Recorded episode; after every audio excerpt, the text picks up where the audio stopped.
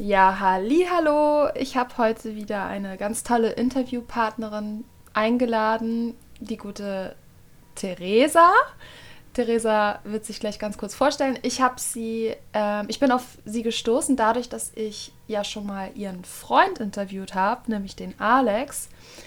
Ich glaube, vor drei oder vier Folgen hatte ich äh, ein Interview mit ihm geführt. Der ist ja auch Suchtberat als Suchtberater tätig.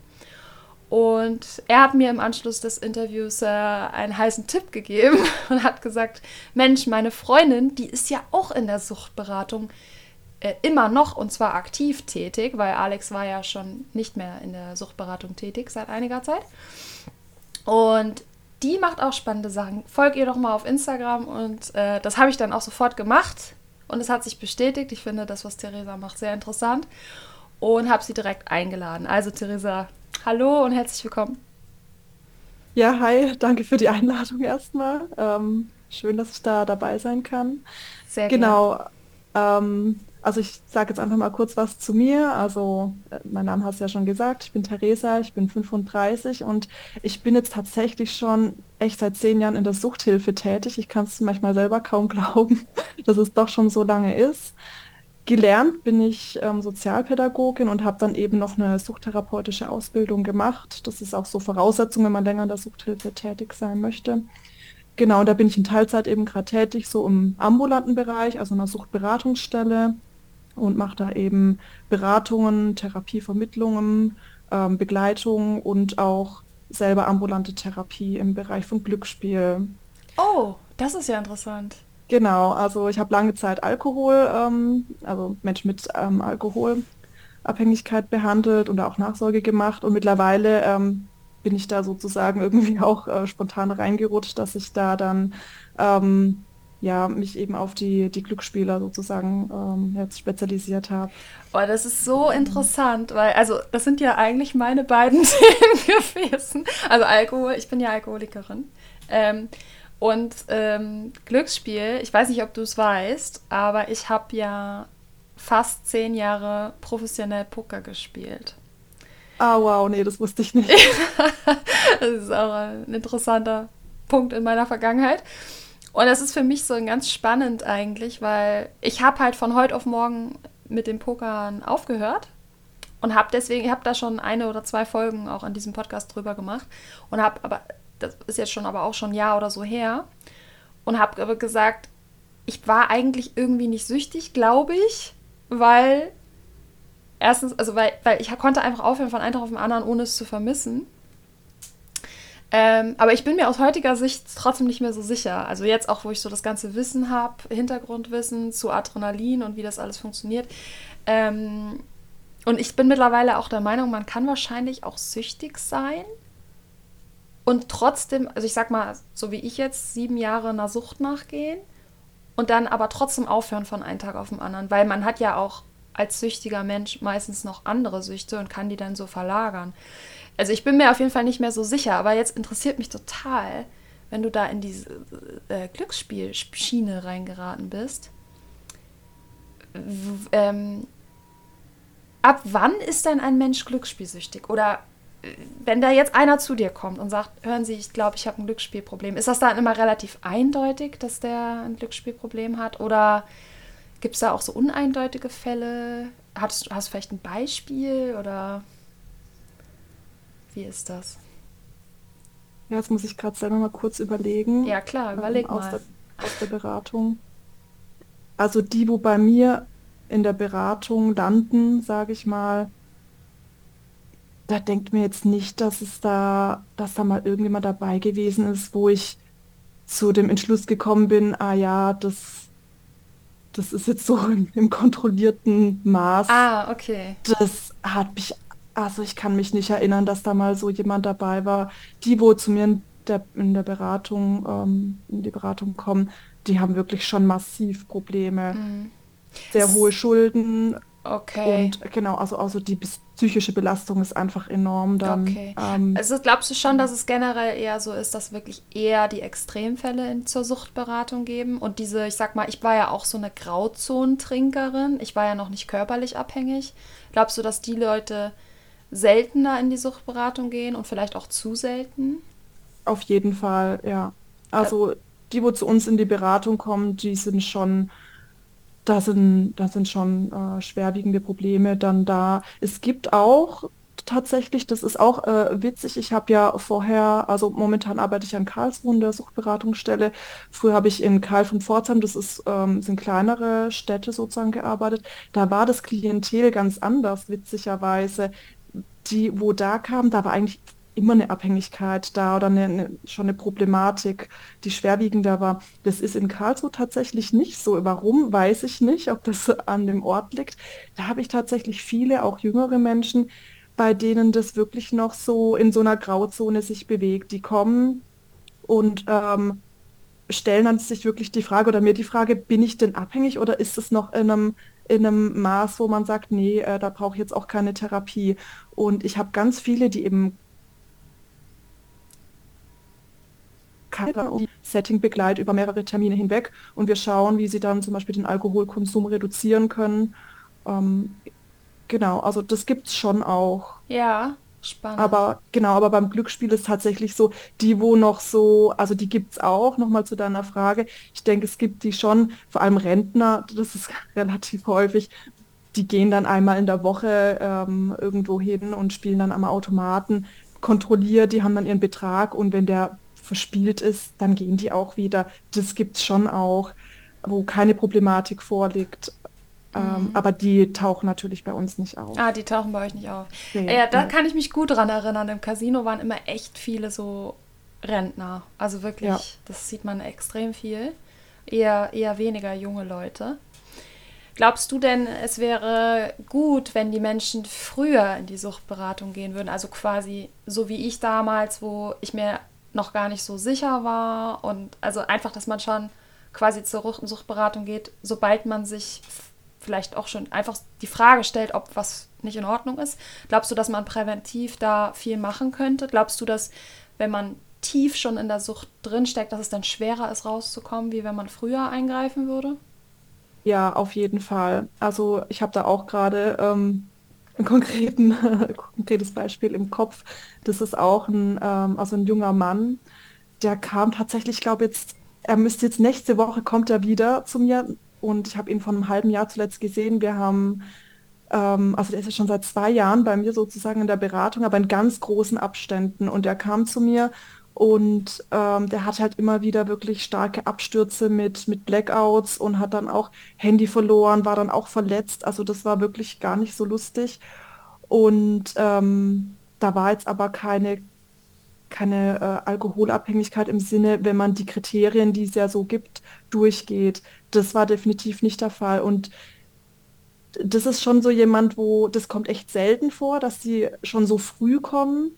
Ähm, und da mit dem, dem habe ich eben auch länger begleitet, ähm, in Einzelgesprächen dann und dann eben in großen Abständen. Und der kommt jetzt eben nächste Woche tatsächlich nochmal und ich bin echt gespannt, wie es ihm geht. Da freue ich mich wirklich schon sehr drauf, was er berichtet, was das letzte halbe Jahr so passiert ist.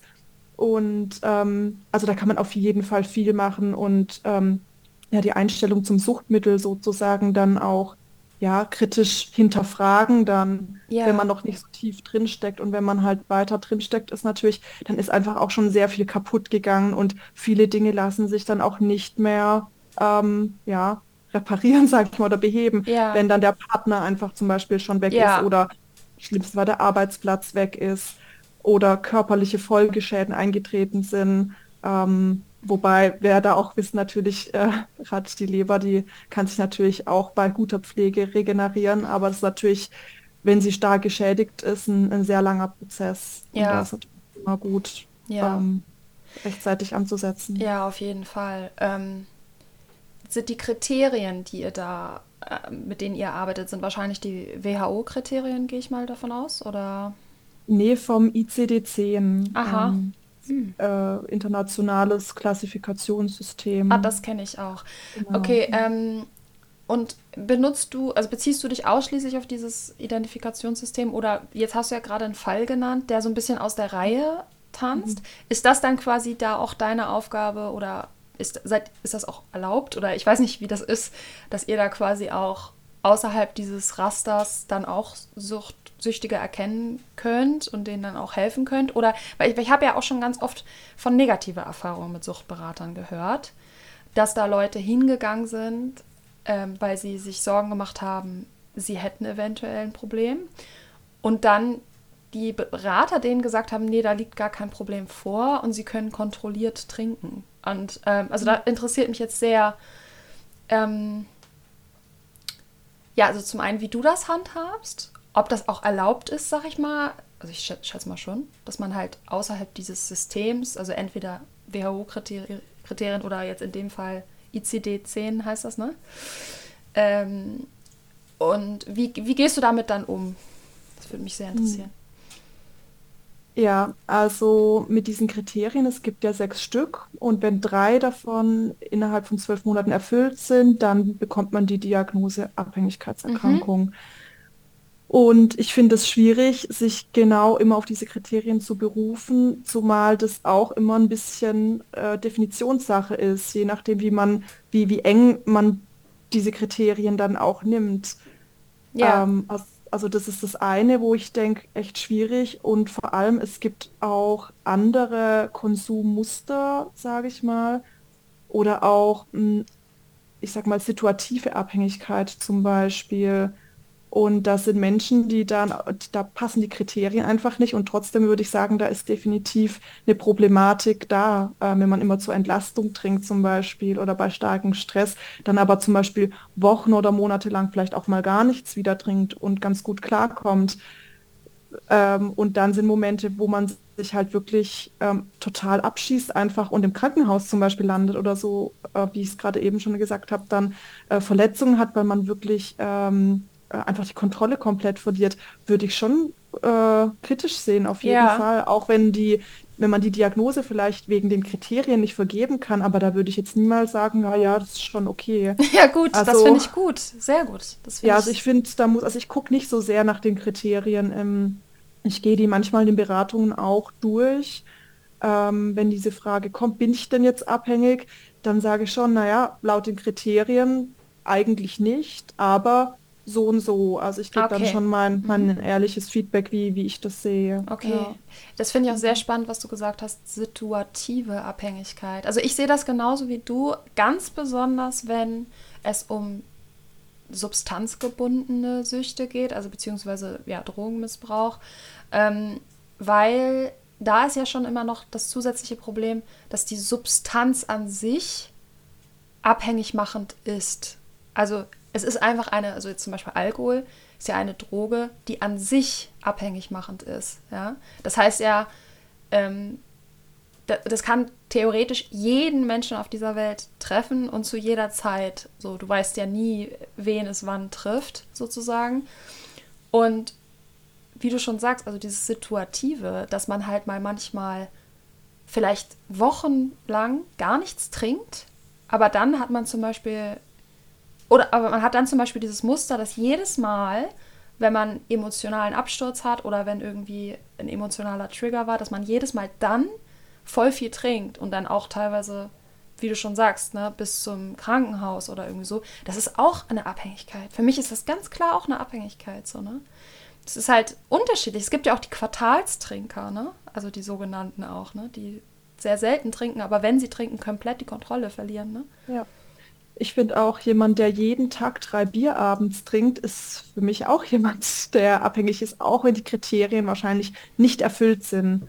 Ja. Tatsächlich. Aber das ist, ist nicht normal, sowas, nee, wenn man jeden Tag. Das ähm, ist nicht.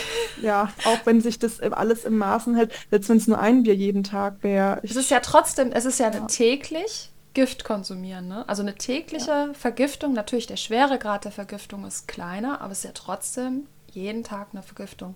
Und das, das kann ja nicht gut sein. Ähm, ja, und Abhängigkeit, ne? Also es gibt bestimmt welche, die ein Jahr lang jeden Tag ein Bier trinken können und vielleicht noch nicht abhängig sind. Aber es gibt bestimmt auch sehr viele, die dann schon abhängig sind, in gewisser Weise. Und ich habe zum Beispiel auch zu meinen letzten, äh, letzten Jahren, bevor ich nüchtern geworden bin, habe ich auch nur zwei bis drei Bier pro Abend getrunken oder eine halbe Flasche Wein.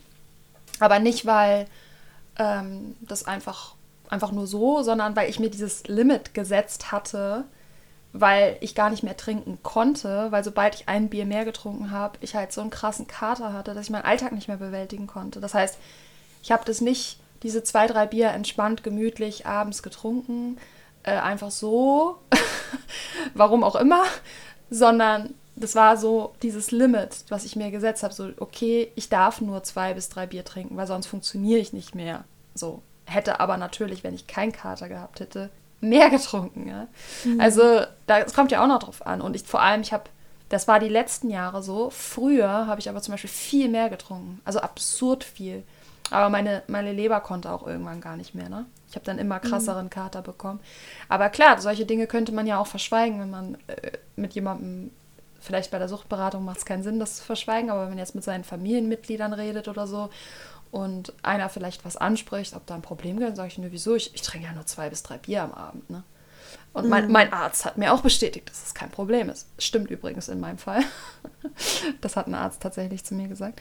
Ähm, also das ist nochmal wichtig, das herauszuarbeiten, finde ich, dass man, es kommt gar nicht auf die Menge und auch nicht unbedingt auf den Zeitraum oder wie oft man konsumiert an, sondern auf andere Dinge. Ne?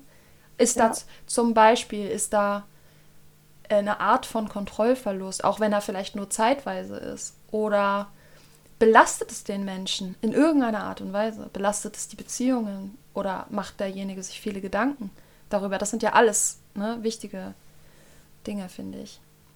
Ja, total. Und deswegen ist es immer wichtig, so das Gesamtpaket und die ganze Lebenssituation ähm, anzuschauen. Und das, was du gerade angesprochen hast mit den Ärzten, das ist leider auch echt traurig, aber wahr, dass die Ärzte da ähm, wirklich sehr lange brauchen, bis sie da auch handeln. Erst wenn Leberwerte wirklich sehr hoch sind, dass sie dann mal sagen, oh ja, da könnte man mal, aber ja, ja, das ist natürlich auch so ein gesellschaftliches Problem an sich. Auf was ist denn normal? Ähm, ja, wenn dann jemand kommt, ich trinke drei Bier am Abend und das ist ja okay, weil mein Nachbar, der trinkt ja fünf Bier am Abend. Ja. Dann bin ich mit meinen drei Bier ja noch total im Rahmen. Ja, also ja. woran orientiert man sich da? Es ist halt ein gesellschaftliches Problem, aber es ist auch ein echt systemisches Problem, dass der Arzt in seinem Studium halt gar nicht lernt oder, oder viel zu wenig Aufmerksamkeit darauf gelenkt wird, auf das, was wir konsumieren generell, finde ich. Also Ernährung ist ja auch kein Thema oder fast kein Thema im Medizinstudium. Und ähm, Drogen äh, bzw. Sucht, finde ich, ist ja auch, also das ist ja, ich finde schon, dass ein normaler Hausarzt zumindest grob darin geschult werden sollte, Süchtige zu erkennen. Also weil ich bin zum Arzt ja deswegen gegangen, ich habe ihn angesprochen darauf. Ich habe ihm gesagt, ich mache mir Sorgen, weil ich jeden Abend trinken muss. ich kann nicht mehr aufhören und ich, wenn ich mir vornehme, nicht zu trinken, dann fahre ich doch noch zur Tankstelle und hole mir die Bier. Und dann fragt er mich, ja, wie viel trinken Sie denn? Und ich sage ja zwei bis drei Bier am Abend. Und dann sagt er sofort, das ist gar kein Problem und kann keine Abhängigkeit sein. Also äh, das ist halt gefährlich, ne? Das hat mich auch noch einige Jahre gekostet, meines, ich sag mal, meines Trinkerlebens, dass ich dann noch länger konsumiert habe.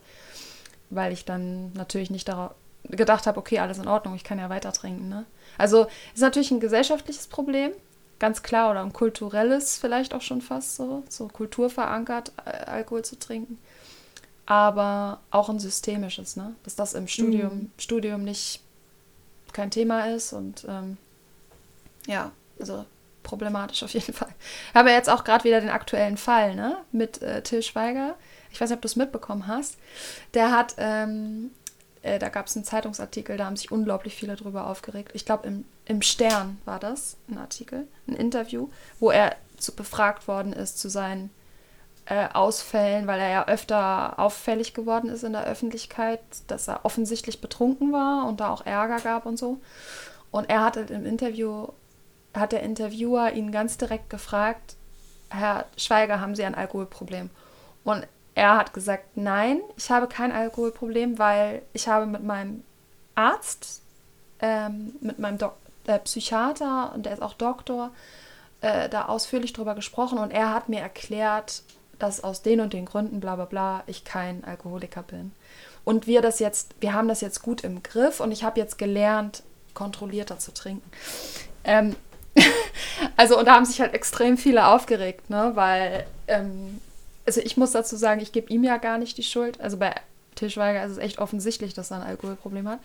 Äh, aber der Arzt ist ja eigentlich derjenige, der dann auch wieder ihm die Bestätigung gegeben hat. Ne? Es ist echt ein großes Problem. Und ich bin froh, dass es so Suchtberaterinnen wie dich gibt. Also, Ja. ja. Ja, ja, danke auf jeden Fall. Also was mir jetzt gerade echt noch ganz wichtig ist, ich würde gerne noch dazu was sagen mit, ähm, also gerade das, was du ansprichst, auch mit den Ärzten und es ist natürlich auch von der WHO diese Menge an, ähm, also was man dann unbedenklich, sag ich mal in Anführungszeichen, trinken kann pro Tag, die unbedenkliche Trinkmenge an Alkohol pro Tag. Das war ja früher sogar mehr, das ist mittlerweile weniger und daran halten sich halt ganz viele. Okay, ich bin ja nicht über dieser Mhm. unbedenklichen Menge drüber, also ist doch alles okay, dann kann ich das ja trinken. Und also ich sage da wirklich auch in den Beratungen immer, es gibt keine unbedenkliche Menge an Alkoholkonsum. Es ist ein Zellgift. Alkohol ist ein Zellgift. Ja. Jede Menge, und ist sie noch so klein, schadet dem Körper. Und ich finde es einfach so krass, dass die WHO da sagt, okay, es ist die und die Menge ist unbedenklich an Alkohol ähm, pro Tag oder dann auch pro Woche mit zwei Trinkpausen, dann also zwei alkoholfreien Tagen. Wie kann man sowas sagen? Das ist mir unbegreiflich. Also ich, kann nur, ich kann nur sagen, Amen. Amen, Theresa. Es ist wirklich so. Aber ich, ich habe persönlich jetzt generell viele Probleme mit der WHO. Es gibt bestimmt ein paar Dinge, die die ganz gut machen. Ne? Will ich auch nicht sagen. Aber ich habe da so meine Probleme mit dieser Institution. Und ähm, mittlerweile ist es ja aber auch wissenschaftlich bewiesen, dass Alkohol in jeder Menge schädlich ist. Da gibt es ja Langzeitstudien, die das jetzt be bewiesen haben. Von daher müssten die WHO ja eigentlich direkt reagieren und das rausstreichen. Aber haben sie ja scheinbar nicht. Auch interessant. Ja, genau. Und Also ich sage das schon halt auch so klar, ähm, wenn dann, wenn ich, wenn die Kunden anfangen rumzudiskutieren mit mir, na ja, aber das ist doch unbedenklich und die WHO sagt dies und das, ähm, dann sage ich einfach genau das. Alkohol ist ein Zellgift und es gibt keinen unbedenklichen Konsum. Klar, natürlich, wenn, wenn man ein Bier am Tag trinkt, das dauert natürlich Jahre, bis es den Körper dann so schädigt, dass man sagt, oh, okay, jetzt aber, jetzt Ja. müssen wir was tun. Aber warum so, also warum überhaupt? Ähm, ja, also das ist ja das Verrückte. Warum trinkt man denn was, wo man weiß, es ist ein Zellgift und es schädigt den Körper? ja. Da Weil- fängt weil- doch schon Sucht an, ja, oder? genau, wollte ich Also, gerade sagen, weil man süchtig ist. Genau. Deswegen. Ähm, ja, also das ist echt ein, ein schwieriges Thema. Und da geht es natürlich dann auch eher, dass man dann guckt, ja, warum wollen sie denn trinken? Ähm, wenn wir dann anfangen zu diskutieren. Wa wa warum ist es so wichtig zu trinken in einem Restaurant mit Freunden, nach dem Essen oder während dem Essen das Glas Wein? Warum? Ja, das Ähm, ist, das ist gut, ja. da hinzusehen. Ne? Also ich glaube, da gibt es wahrscheinlich auch individuelle Gründe. Ähm, jeder hat da vielleicht so ein bisschen seine eigenen Gründe. Ähm, manche überschneiden sich sicherlich auch. Ähm, ist auf jeden Fall wichtig, da hinzusehen. Ne?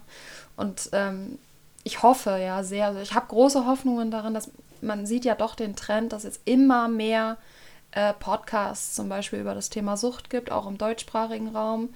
Und dass die Aufklärung einfach, ne, dass da die Aufklärung immer besser wird, dass die Leute auch davon wegkommen, sich so gedrängt zu fühlen, trinken zu müssen. Und dass auch, oh, ich finde es so grauenvoll, Jugendliche ähm, bei der, zum Beispiel im Osten, da gibt es ja die Jugendweihe, äh, dass man da quasi, man kriegt von den Erwachsenen halt mit 14 dann Alkohol, ähm, absichtlich sozusagen, damit man halt das, damit die Erwachsenen dann kontrolliert dann auch dabei sind und so. Also es ist aber, das ist so, das ist so verrückt einfach alles, ne? Es ist auch so verrückt. Ähm, oder dass man sich überhaupt noch rechtfertigen muss, äh, warum man nicht trinkt. Also man muss sich ja irgendwie gefühlt immer rechtfertigen. Und das ist, ist einfach so ein Druck, ne, der da entsteht, warum viele dann auch wahrscheinlich deswegen nur trinken. Und das finde ich echt traurig. Also, und wer weiß, ne, wenn sie. Also ich habe auch zum Beispiel, ich habe wirklich mit dem Rauchen und mit dem Alkohol trinken, ich habe das aus Gruppendruck heraus aus sozialem Druck heraus habe ich damit angefangen. Ich fand das eigentlich ganz schlimm. Ich war immer gegen Drogen als Kind und habe dann aus dieser, ja, aus diesem Gruppenzwang, sage ich mal, heraus angefangen und das hat bei mir eingeschlagen wie eine Bombe. Also ich war, ich vermute von Tag 1 süchtig, ne? Also von Alkohol und von Zigaretten. Naja, ja, großes, großes Thema. Ich will noch mal ein bisschen versuchen, zurück auf dich spezifisch zu kommen. Ähm, hast du denn Alex, also deinen Partner, äh, eigentlich in der Suchtberatung kennengelernt? Weil, ah ja. War, ja, tatsächlich, genau. Wie lange ist das jetzt her? Also wann war das? Äh, ja, vor zehn Jahren, genau, habe ich angefangen. Ach, vor zehn Jahren. Das tatsächlich 2013, ja. Ähm, Anfang 2013 habe ich da angefangen. Und okay. ja, seitdem kennen wir uns. Cool. Und äh, ihr habt auch einen gemeinsamen Sohn oder ein Kind? Ja, ja richtig. Ja. Den Kiro, der ist jetzt vier geworden. Ja. Oh, schon schön. Ähm, dann wollen wir doch mal eine kleine Überleitung machen. Es gibt bestimmt noch tausend mega spannende Fragen zum Thema Suchtberatung. Ähm, aber ich wollte auch noch ein bisschen auf das eingehen, was du aktuell auch noch machst. Ähm, und da passt vielleicht das Thema Kind ganz gut. Ja, genau. Also als, als, als, Überleitung. Ähm, du hast ja einen Instagram-Account, der ist ja auch noch relativ frisch. Ich werde den auf jeden Fall in den Shownotes verlinken. Ich, eine ganz, ganz, ganz große Empfehlung von mir, weil ich finde, dass du den äh, sehr professionell machst und sehr schön aufbereitet hast. Ähm, und da, dein Account heißt natürlich schwanger werden. Wie bist du denn auf die Idee gekommen, diesen Account zu machen?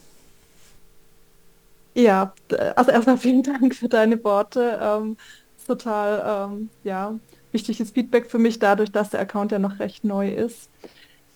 Ähm, ja, wie bin ich auf die Idee gekommen? Also, da muss ich jetzt ein kleines bisschen weiter ausholen. Ich ernähre mich ja schon länger nach den ja, Empfehlungen, will ich es mal sagen, von Anthony William, Medical Medium. Da bin ich vor ähm, ja, vier Jahren, glaube ich, auf ihn aufmerksam geworden, habe mir dann das Buch geholt und wusste gleich, das ist es und mhm. das ist super. Habe natürlich ganz langsam erstmal angefangen und das hat schon eine Weile gedauert, bis ich da richtig eingestiegen bin, Stück für Stück. Und habe da dann aber einfach gemerkt, wie wie unglaublich diese Erfolge einfach sind durch diese größtenteils Ernährungsempfehlungen von ihm und diesen Lebensstil allgemein natürlich. Das sind ja noch, geht ja auch über die Ernährung hinaus. Und ähm, habe das dann auch eben begonnen, ähm, nochmal kurzer Wink zur Suchthilfe, auch natürlich dann in Beratung einfließen zu lassen. Und auch da dann natürlich gemerkt, wie, wie unglaublich die Erfolge dann auch dadurch sind, wenn man diesen Ernährungsanteil da noch mit, mit ein, Oh, spannend, ähm, warte, da muss ich noch mal kurz einlenken. Ja. Ähm, das wusste ich jetzt gar nicht. Also, ähm, was machst, gibst du zum Beispiel für Empfehlungen ähm, dann für die, für die Klienten? Äh, äh, jetzt in Bezug auf die Empfehlungen von Anthony William. Was, was rätst du denn zum Beispiel? Ja, also es ist so, dass ich schon ganz früh in den Beratungen, und das hätte ich mich früher niemals getraut, muss ich ehrlich sagen, ich frage eigentlich fast immer im Erstgespräch schon, wie sieht's aus mit der Ernährung? Und die meisten fangen dann an zu lachen oder fangen dann an abzuwinken, ähm, weil sie schon genau wissen, es ist einfach nichts, was wie sie sich ernähren. Also die wissen es selber, dass es einfach nicht gut ist, was natürlich in der Sucht auch häufig der Fall ist, dass viele dann auch gerade beim Glücksspiel oder bei Mediensucht auch generell vergessen, überhaupt zu essen mhm. und, ähm, und dann halt einfach nur Junkfood dann halt auch. Ähm, und äh, wenn man stark in, in, der Alkoholabhängigkeit drin ist, ist natürlich auch ja. das Thema mit der, mit der Ernährung.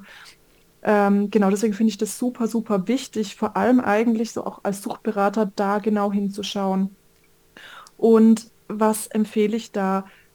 Ähm, also ich da muss man natürlich, also es ist sehr individuell und ich muss natürlich auch immer gucken, wie weit ist da jemand gerade auch aufnahmefähig. Ja, klar. Man, manche sind es auch, wollen da überhaupt gar nichts davon wissen, aber das ist tatsächlich eher, das sind wenige, also die meisten sind da sehr, ähm, sehr offen dafür, für diese Empfehlungen.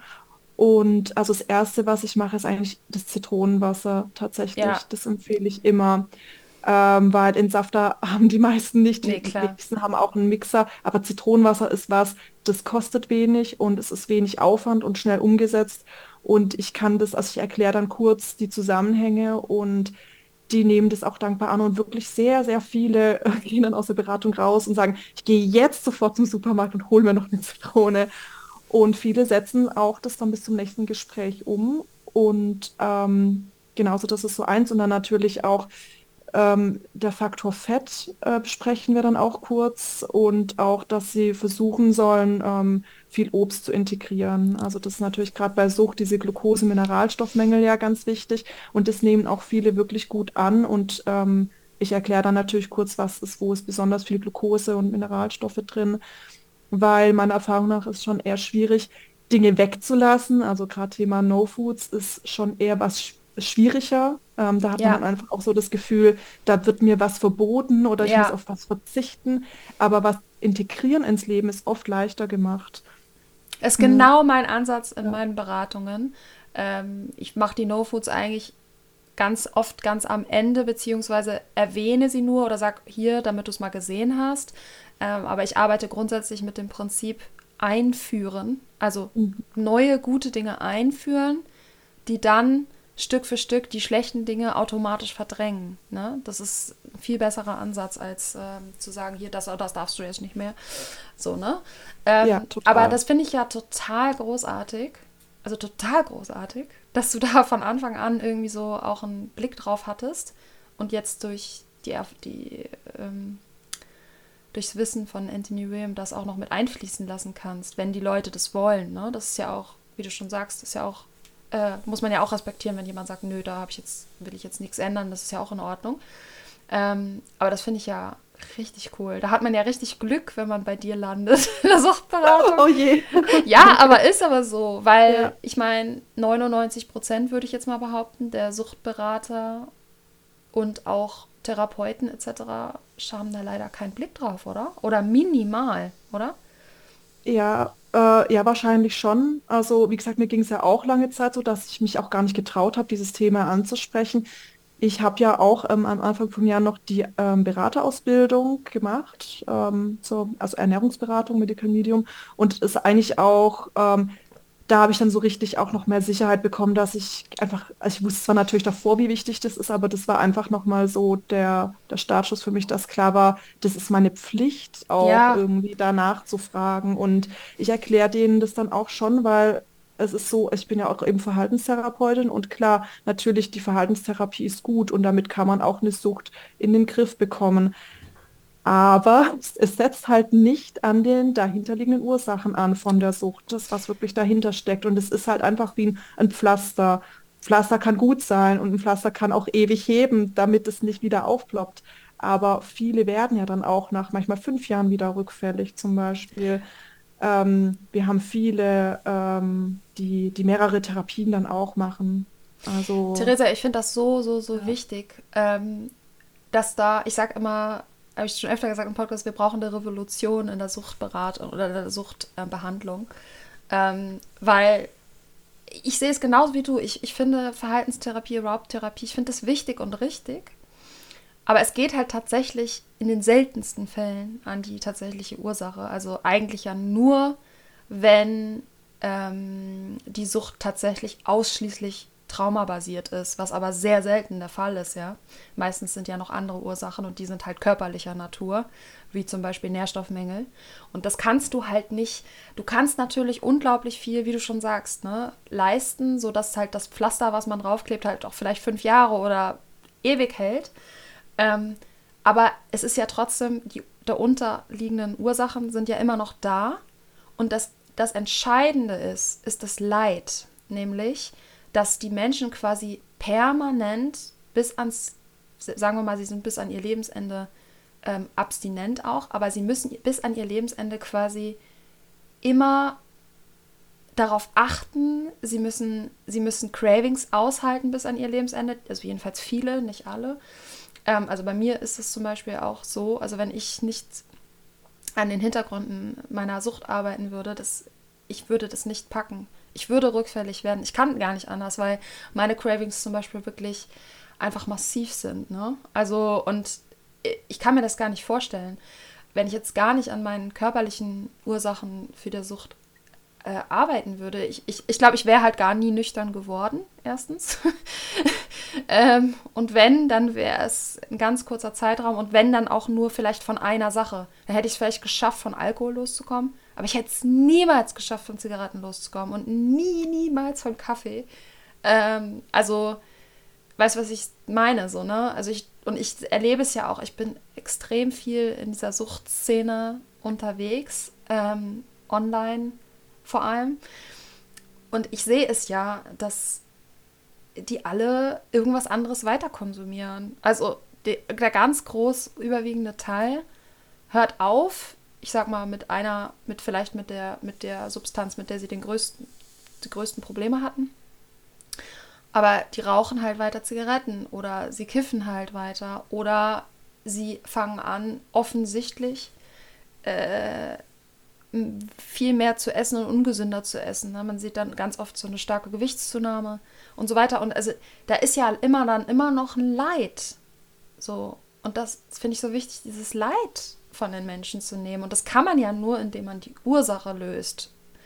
Ja, ja. total. Ich bin so bei dir. Ähm, ich bekomme auch oft die Frage gestellt, oder naja, eher nicht die Frage, sondern die Aussage, gell, Sucht ist ja nicht heilbar. Das ist eine Erkrankung, die man ein Leben lang hat. Das ist so das Verständnis, was die meisten haben. Ich sage dann schon, nee, ich bin schon davon überzeugt, Sucht kann überwunden werden. Großartig. Aber das schafft, genau, aber das schafft man natürlich nicht, wenn man dann ähm, den Alkohol weglässt, aber dann halt mehr Kaffee trinkt und dann krass auf Kaffee ist oder dann viele rauchen dann mehr. Ja. Und vielleicht noch ein, ein ähm, Thema, ich weiß, ich bin da auch ein bisschen äh, alleine noch mit diesen Sachen. Ich habe eben diese ambulante Therapiegruppe, von der ich am Anfang erzählt habe, äh, rein für Glücksspielabhängige. Die habe ich am Anfang vom Jahr übernommen. Und da war das so, dass die auch eben Alkohol trinken durften, weil sie ja keine Alkoholabhängigkeit auch haben. Ähm, oh, also ganz, also Feierabend und so. Ja, und ich habe dann gesagt, ich habe mich geweigert. Ähm, ich habe gesagt, ich werde diese Gruppe nicht machen, wenn ähm, ich nicht diese Regel einführen kann, dass zumindest Alkoholabstinenz während der Dauer dieser Therapie, wir machen hier schließlich Suchttherapie, ja. ja. Und wenn es nach mir ging, am liebsten wäre es mir auch, wenn sie auch nicht rauchen dürften während der Dauer der Therapie. Ähm, genau, und ich äh, konnte diese Regel dann ändern und das wurde natürlich sehr, sehr schwer von den Patienten auch aufgenommen. Sie konnten es auch teilweise ja, teilweise konnten sie verstehen, es gibt auch mehrere Gründe dafür. Manche bringen ja auch, manche sind ja eben alkoholabhängig und glücksspielabhängig. Ja.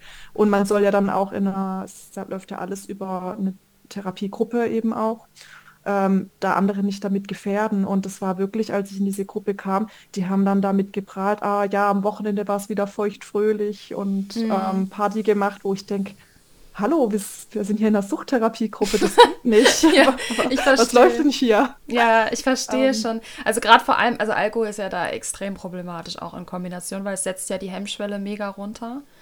Ne? Und ähm, also das, das hat ja viele Gründe, warum es problematisch ist. Also ich glaube, Rauchen verbieten, das ist wohl unmöglich. Also ich, äh, das ist auch schwierig, ne? Also ich habe zum Beispiel, glaube ich, ich hätte es, glaube ich, nicht geschafft, äh, mit dem Alkoholtrinken aufzuhören oder mit dem Kaffeetrinken aufzuhören, wenn ich gewusst hätte, ich muss dann auch noch mit den Zigaretten aufhören. Das wäre mir, glaube ich, dann zu viel gewesen.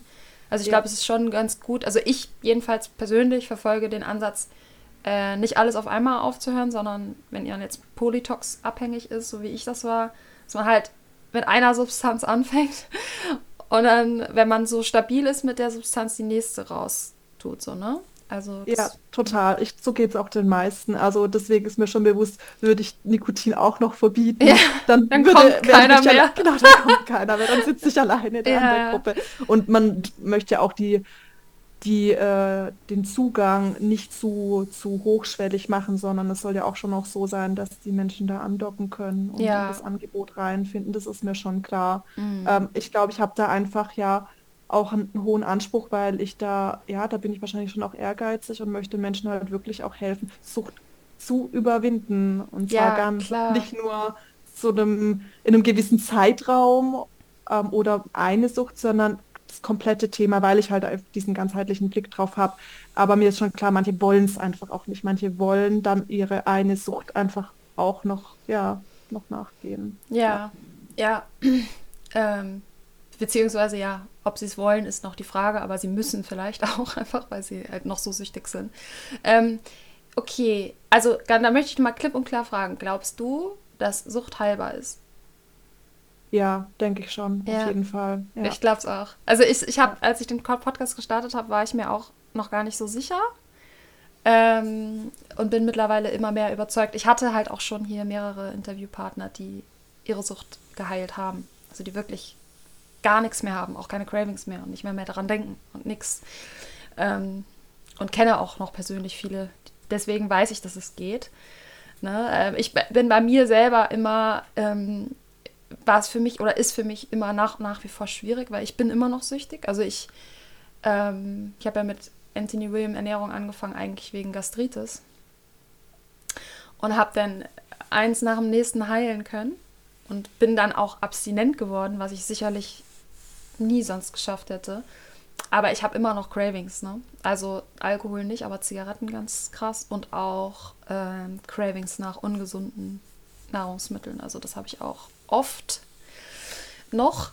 Und das ist schon hart. Also irgendwie, wenn man ähm, selber auch einen Podcast macht, der sich da mit natürlich intensiv beschäftigt, weil man auch selber daran glaubt, dass es heilbar ist, aber man merkt halt selbst, man ist in dem Bereich tatsächlich noch nicht geheilt, ist dann schon, ne, da kann man schon mal ein bisschen verunsichert werden, aber ähm, dadurch, dass ich halt eben weiß, woran es liegt und dass das auch manchmal, es ist ja sehr unterschiedlich, ne? Also ich, ich weiß ja, ähm, dass es Menschen gibt, die es bereits geheilt haben und ich weiß auch, dass, es dass Menschen natürlich unterschiedlich äh, schwere Grade von Suchterkrankungen haben, je nachdem auch, wie viele Ursachen auf sie zutreffen. Ne? Und ähm, aber ich wünsche es mir manchmal so sehr. Ich denke mir so, ah, ich will endlich das loswerden.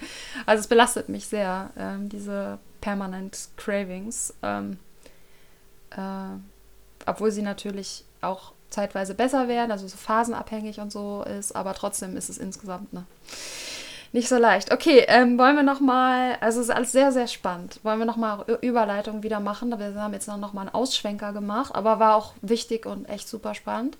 Ähm, noch mal zu deinem Instagram-Account kommen, natürlich schwanger werden und wie du dazu gekommen bist.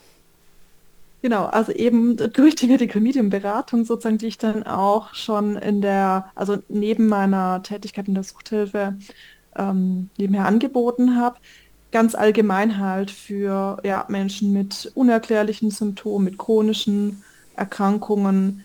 Ähm, ich habe auch noch andere Ausbildungen gemacht, den Emotionscode. Das machen auch viele Medical Medium Berater, die dann mit dem Emotionscode noch arbeiten, also im Bereich energetische Methoden.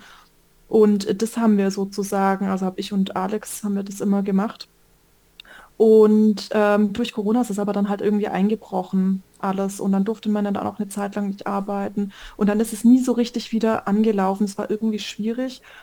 Und dann genau bin ich, ähm, bin ich auf Instagram gekommen, dachte, okay, jetzt probiere ich das mal über Social Media wieder ein bisschen mehr in die Gänge äh, zu bekommen, weil mir das einfach so wichtig ist, ähm, auch diese Tätigkeit da mehr nachzugehen und auch mehr Menschen erreichen zu können, die da Unterstützung brauchen.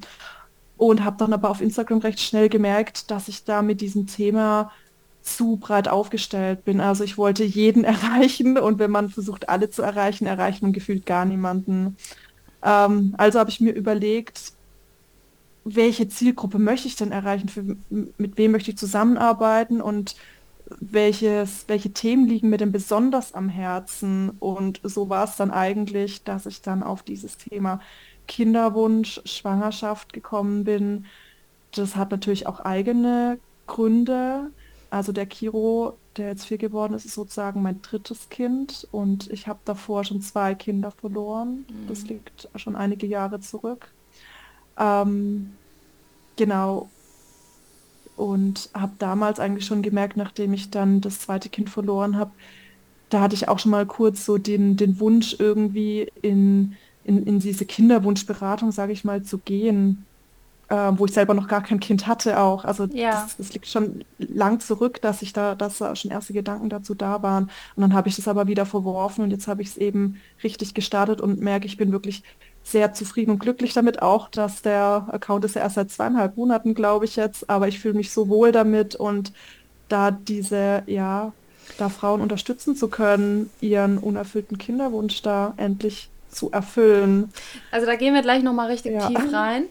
So meine ähm, Kürze. Ja, da gehen wir gleich nochmal richtig tief rein. Ähm, vorab, erstens das mit dem breit aufgefächert, äh, breit aufgestellt sein, das kann ich gut nachvollziehen. Ich habe mich jetzt von Anfang an auf Sucht spezialisiert, obwohl ich interessanterweise ja eigentlich ganz viele andere Krankheiten und Symptome schon geheilt habe, meine Sucht aber eigentlich noch gar nicht geschafft, also noch nicht ganz überwunden habe. Ähm, und ich bin auch eigentlich, also wenn ich, ich habe ja auch schon jetzt ein paar Klienten gehabt, ähm, wir haben halt auch immer alles behandelt natürlich, ne? alles an, an Problemen und nicht nur die Sucht und ähm, da auch teilweise schnellere Erfolge gehabt, wie mit der Suchterkrankung. Die Suchterkrankung, muss man halt auch wissen, ist eine sehr tiefsitzende äh, Erkrankung. Ähm, und andere Dinge lassen sich teilweise schneller heilen. Und ich habe mich halt auch auf Sucht spezialisiert, obwohl ich eigentlich theoretisch alle möglichen verschiedenen Krankheiten ähm, selber auch gehabt habe und auch behandeln kann. Ähm, macht total Sinn, sich zu fragen, was ist so eigentlich mein Thema, ne? was ist so mein Haupt, mein Top-Thema. Ähm, und ich habe gestern Abend mit meinem Freund im Bett gelegen und habe so kurz über dich geredet und über das, was du machst und wie toll ich deinen Account finde.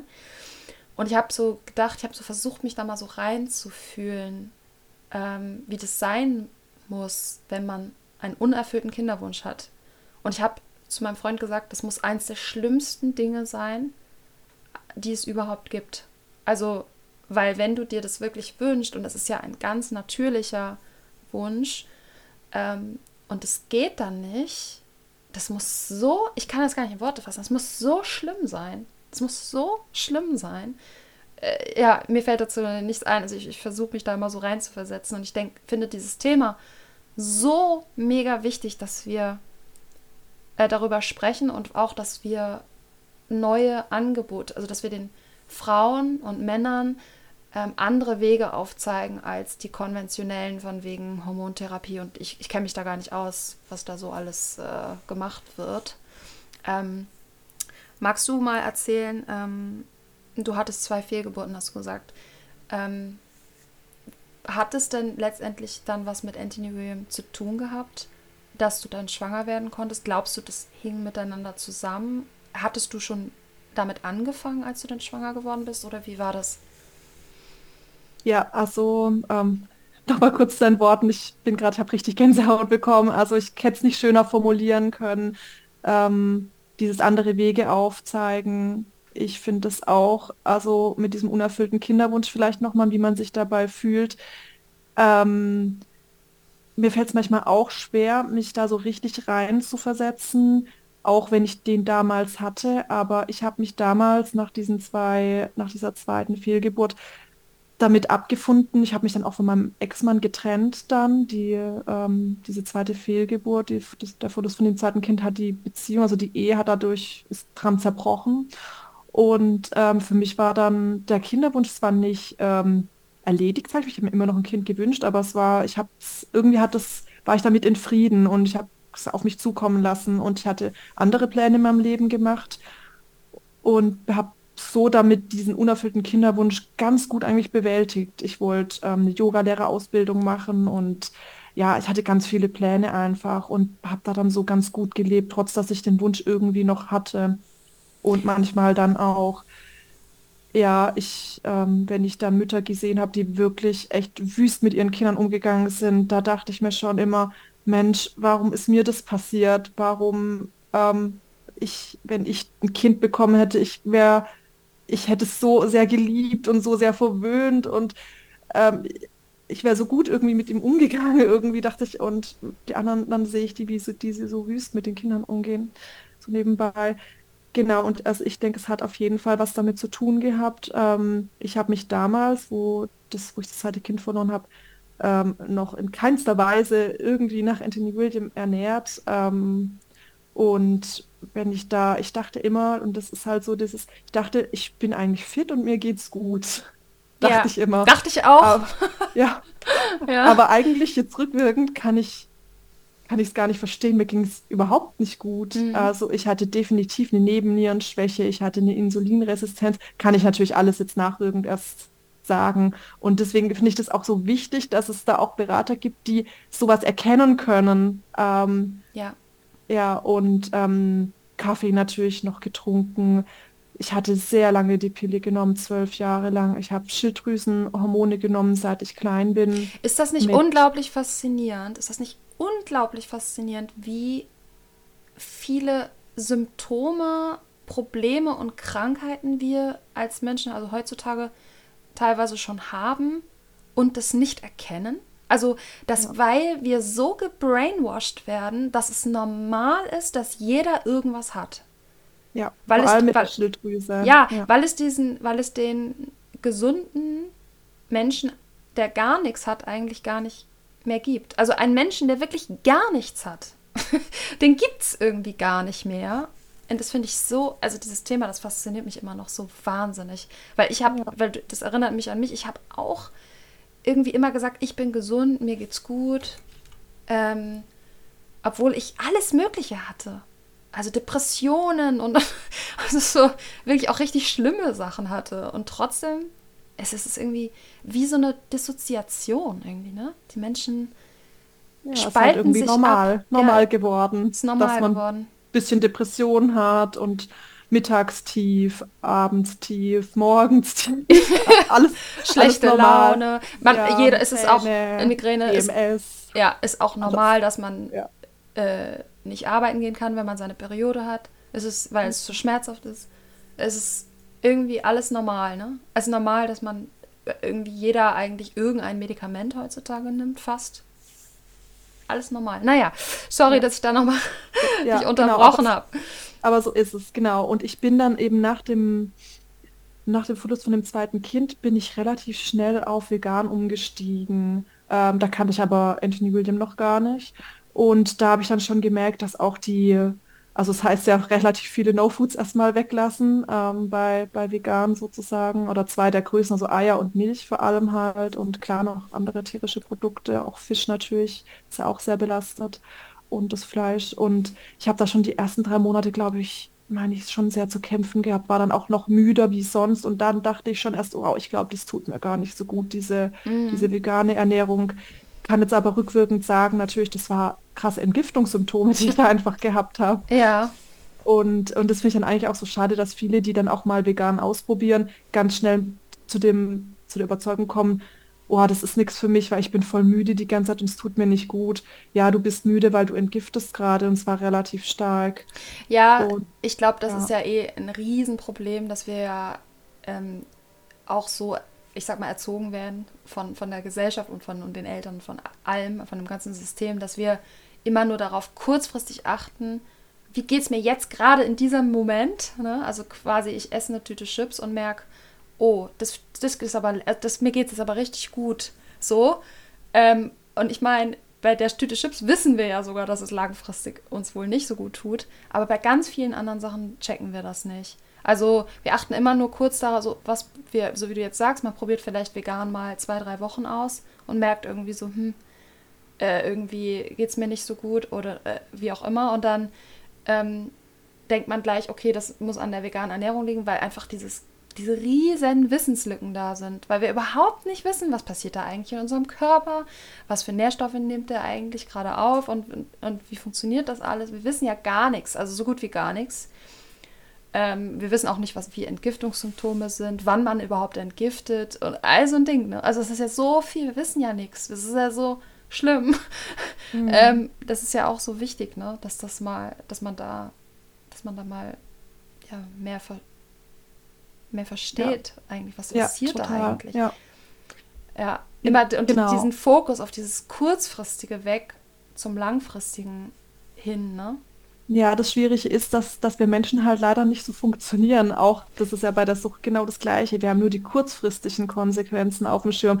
Was macht das Suchtverhalten oder die Substanz ganz kurzfristig mit mir? Und das ist ja leider halt immer ein positiver Effekt, was uns ja dann auch dazu bringt, der Sucht weiter nachzugehen. Ja. Was dann ein Tag später ist oder mehrere Wochen, das haben wir nicht auf dem Schirm. Ja. Ähm, Und das ist Ja. auch die größte Waffe der Industrie gegen uns, weil wir können ja unsere gesundheitlichen Probleme auch gar nicht mehr mit dem ganzen Kram, was wir konsumieren, im Zusammenhang bringen. Wir wissen ja gar nicht mehr, was war es denn jetzt eigentlich? War es überhaupt irgendwas davon? War es der Alkohol?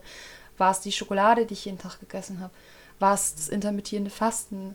Waren es die Inhaltsstoffe in der Fertigsuppe, die E-Nummern, die Konservierungsstoffe, das Glutamat, die Aromen? Was war es denn? Also, und wie willst du das auch nachweisen? Also es ist ja, ja, es ist schon, naja.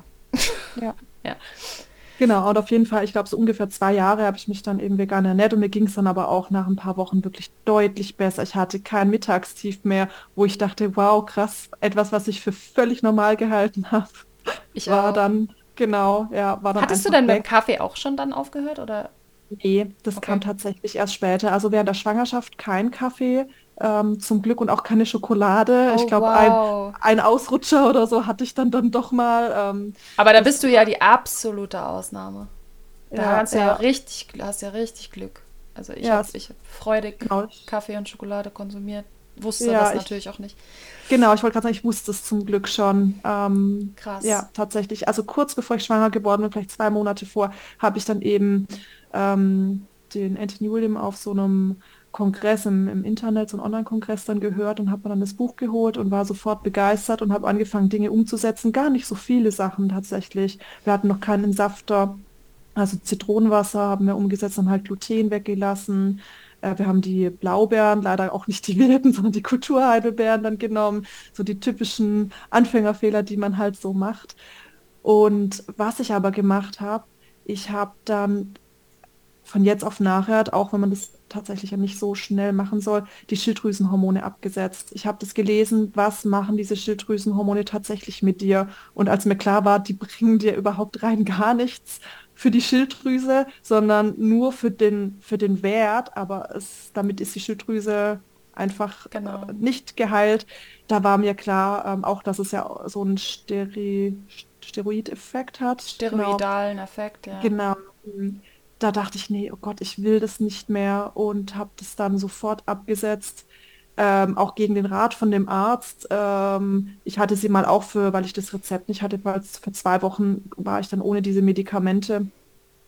Und der Arzt hat mir dann Blut genommen und der Wert war natürlich gleich schlecht und die Ärztin hat geschimpft mit mir, sie dürfen auf gar keinen Fall ohne diese Medikamente nochmal sein, sonst werden sie nicht mehr äh, werden sie nicht schwanger werden. Und hat mir da wirklich Druck gemacht und genau, und ich habe dann eben diese Medikamente abgesetzt und war dann sechs Wochen später schwanger. Wow. Ja. Soll jetzt noch mal ein Arzt sagen, dass man da nicht schwanger werden kann. Ja. Und tatsächlich war ich auch selber überrascht, weil es war ungeplant. Ähm, ich habe diese Medikamente abgesetzt und ähm, vier Wochen später habe ich natürlich dann darauf gewartet, dass die Periode losging und sie kam dann nicht und ich dachte, oh je, was hast du gemacht? Du hast die Medikamente abgesetzt, jetzt hast du alles ins Ungleichgewicht gestürzt und es dauert jetzt monatelang, bis alles wieder sich reguliert hat, weil ich das einfach auch gehört habe, wenn man die Medikamente absetzt, dass dann auch die Periode erstmal ausbleiben kann, weil alles ins Ungleichgewicht, irgendwie sowas war mir, war mir noch bekannt. Ja, und nein, es hat sich dann rausgestellt, ich, ich war schwanger gewesen. Wie lange hattest du diese Schilddrüsenmedikamente vorher denn genommen? Also wie viele Jahre? Also als Kind hatte ich sie Ach, genommen, weil, also mit, mit 8, 9, 10 hatte ich sie angefangen zu nehmen. Da hat man das schon dann Hashimoto diagnostiziert Krass, und das hieß dann damals ja ein Leben lang diese Tabletten nehmen. Ich war zwar erst, weiß nicht, sagen wir mal neun, aber mir war klar, ich werde definitiv nicht ein Leben lang Tabletten nehmen. War für mich damals schon klar, mache ich nicht, will ich nicht. Und man hat sie dann aber auch abgesetzt ähm, nach einer Zeit. Das, äh, ich habe sie dann noch nicht so lange genommen in der Kindheit. Und als ich dann, dann genau, da ging es viele Jahre, habe ich dann gar keine genommen. Und erst als ich mit dem Studium angefangen habe, war so krasse Erschöpfungszustände, dass ich in der äh, Vorlesung eingeschlafen bin. Ich hab, konnte kaum eine Treppe hochlaufen. Da habe ich, hat mein Herz geschlagen, ich habe abgepumpt, keine Luft gekriegt bin ich zum Arzt gegangen, ja, mal Blutwerte machen lassen und da war klar, okay, Schilddrüsenwerte total im Eimer, Medikamente genommen und es ging mir natürlich dann auch besser, eben mhm. wegen, wegen, weil sie ja immunsuppressiv wirken. Und genau. das war natürlich dann auch erstmal gut, aber es hat natürlich für die Schilddrüse eben nichts gebracht. Nee, im Gegenteil, ja. ne? Also, also ja. Äh, langfristig oder was heißt nicht nur langfristig, es ist einfach so, dass diese immunsuppressiven Medikamente im Grunde, im Grunde genommen sogar die Heilung ähm, ja, wie sagt man das? Also verhindern, komplett verhindern. Ja. ja ne, weil, genau. weil es braucht ja das Immunsystem, um zu heilen. Ja. Ja, richtig, Das genau. ist auch so krass, ne? Oh Mann, ey. Ja, ja ich glaube, so vier Jahre habe ich sie dann genommen und dann habe ich eben ähm, das Buch gelesen, habe es dann sofort abgesetzt. Ähm, ja, Also für mich macht das Sinn, dass du dann Ja. schwanger geworden bist, auch recht schnell. Der Körper, total. der Körper Ja. weiß ja halt sofort, okay, also erstens mal bin ich die Medikamente los, die ja Gifte und Schwermetalle enthalten und mein Immunsystem äh, runterdrücken.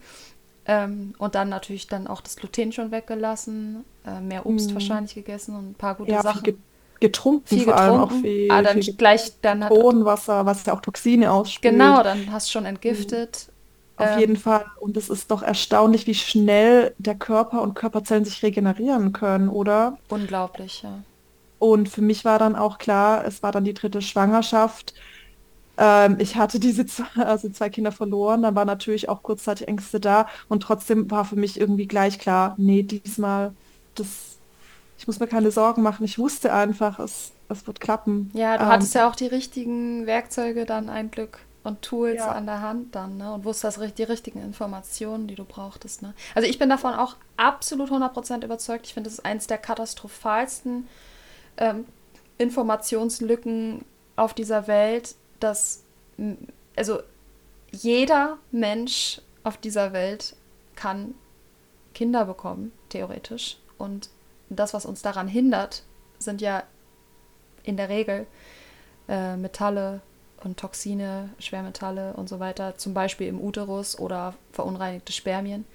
Ähm, und wie schnell und einfach man dieses Problem beheben könnte. Und wenn man sich dann anguckt, was für eine Geldmaschinerie dahinter steckt, was für Leid und, und Qual da Ehepaare durchgehen müssen über Jahre ähm, und dann auch noch sich ja auch körperlicher Behandlungen unterziehen lassen müssen und alles. Und da, um dann eventuell schwanger zu werden und da immer noch groß, immer noch äh, ganz oft das dann nicht klappt, obwohl sie einfach nur entgiften müssten. Ne? Und ich, ich, ich glaube da 100% dran, weil ich habe ja selber seit meinem 13. Lebensjahr, wo ich meine Periode bekommen habe, extreme Schmerzen gehabt am ersten Tag meiner Periode. Immer. Also ich konnte mich nicht daran erinnern, dass es jemals nicht so war. Ich konnte auch oft nicht zur Schule gehen. Und ich habe auch dann mit 13 schon die Pille verschrieben bekommen, extra, wegen dieser Schmerzen. Ich habe die übrigens auch zehn Jahre genommen. Und ich habe dann ja mit Medical Medium angefangen. Ich habe die Geschichte schon oft erzählt, aber ich sage es nochmal ganz kurz. Auf jeden Fall habe ich nach einem, anderthalb Jahren äh, Medical Medium Ernährung waren meine Periodenschmerzen plötzlich verschwunden. Daher weiß ich ja, dass das, was er sagt, stimmt, dass der einzige Grund, warum wir Krämpfe haben und Schmerzen haben bei der Periode eben ähm, Toxine im, also verunreinigter Uterus ist, den der Uterus versucht zu reinigen und dadurch eben diese Krämpfe ähm, entstehen. Ähm, und ja, entzündetes Gewebe und so, wo die Toxine sitzen. Ähm, und dass das halt weggeht, wenn man seinen Körper reinigt und wenn man detoxt. Ne? Und das ist ja, Ja. so unglaublich. Also ich glaube, so wie du, ich glaube, das, das sind wahrscheinlich so Tausende von Frauen, denen es genauso gehen könnte. Und sie wissen es nicht, ne? Und wie einfach es eigentlich auch ist. Und das, wie natürlich es ist. Man braucht keine Medikamente, keine Hormonbehandlungen, keine Spritzen, keine teuren, gar nichts. Ja, du sprichst mir aus der Seele, genau. Also ich finde es auch, deswegen ist es so eine Herzenssache für mich, weil ich, also ich folge auch vielen ähm, Kinderwunschmädels sozusagen, Ja. also auf Insta und also wenn ich sehe, was für Qualen die sich aussetzen für ihren Wunsch natürlich, für ihren Traum. Und natürlich sind sie auch davon überzeugt, dass diese Behandlungen sie zum Ziel führen oder diese Medikamente. Und ich finde es auch auf der anderen, auf der einen Seite total beeindruckend, wie weit die dafür gehen. Und dann finde ich es halt gleichzeitig auch wieder so, macht es mich so unglaublich traurig, weil ich halt, ja, ich denke, das, ja, es geht einfach auch einfacher und dass man sich da viel mehr Belastungen noch zufügt. Und Ja, ja, genau, e eventuell dann auch mit, mit einem, ja, ohne Erfolg sozusagen. ja. Ganz oft, Dann ganz, ganz oft ohne. Erfolg. Ne? Und ich frage mich auch die ganze Zeit, woran liegt es denn, dass das, dass das so ist? Und ich, ähm, also ich habe viele Theorien im Kopf. Ich glaube, es ist halt irgendwie, hat man so viel Vertrauen auch in die Ärzte oder auch in die Reproduktionsindustrie, will ich es mal nennen, die ja wirklich boomt, wie du vorher schon gesagt hast. Das ist einfach auch ein Geldgeschäft und man findet immer irgendwelche Blutwerte, die dann nicht in Ordnung sind. Wenn man anfängt zu suchen, man findet immer irgendwas, Natürlich. was in diesem Moment nicht in Ordnung ist. Und darauf beruft man sich dann und macht eine teure Behandlung. Ähm, ja, ich meine, wenn es dann auch bei manchen klappt das ja auch, das ist ja dann auch schön. Aber wie gesagt, wie viel, wie viel Leid geht da drauf und wie viel Geld auch für was, was gar nicht sein müsste. Und was für Konsequenzen hat das langfristig vielleicht aufs Kind, weil wenn du Medikamente und Hormonbehandlungen und so weiter hattest, das ist ja, die sind ja nie clean, die Produkte, nie. Die enthalten, die sind ja auch immer toxisch in gewisser Weise und teilweise auch noch schwermetallbelastet.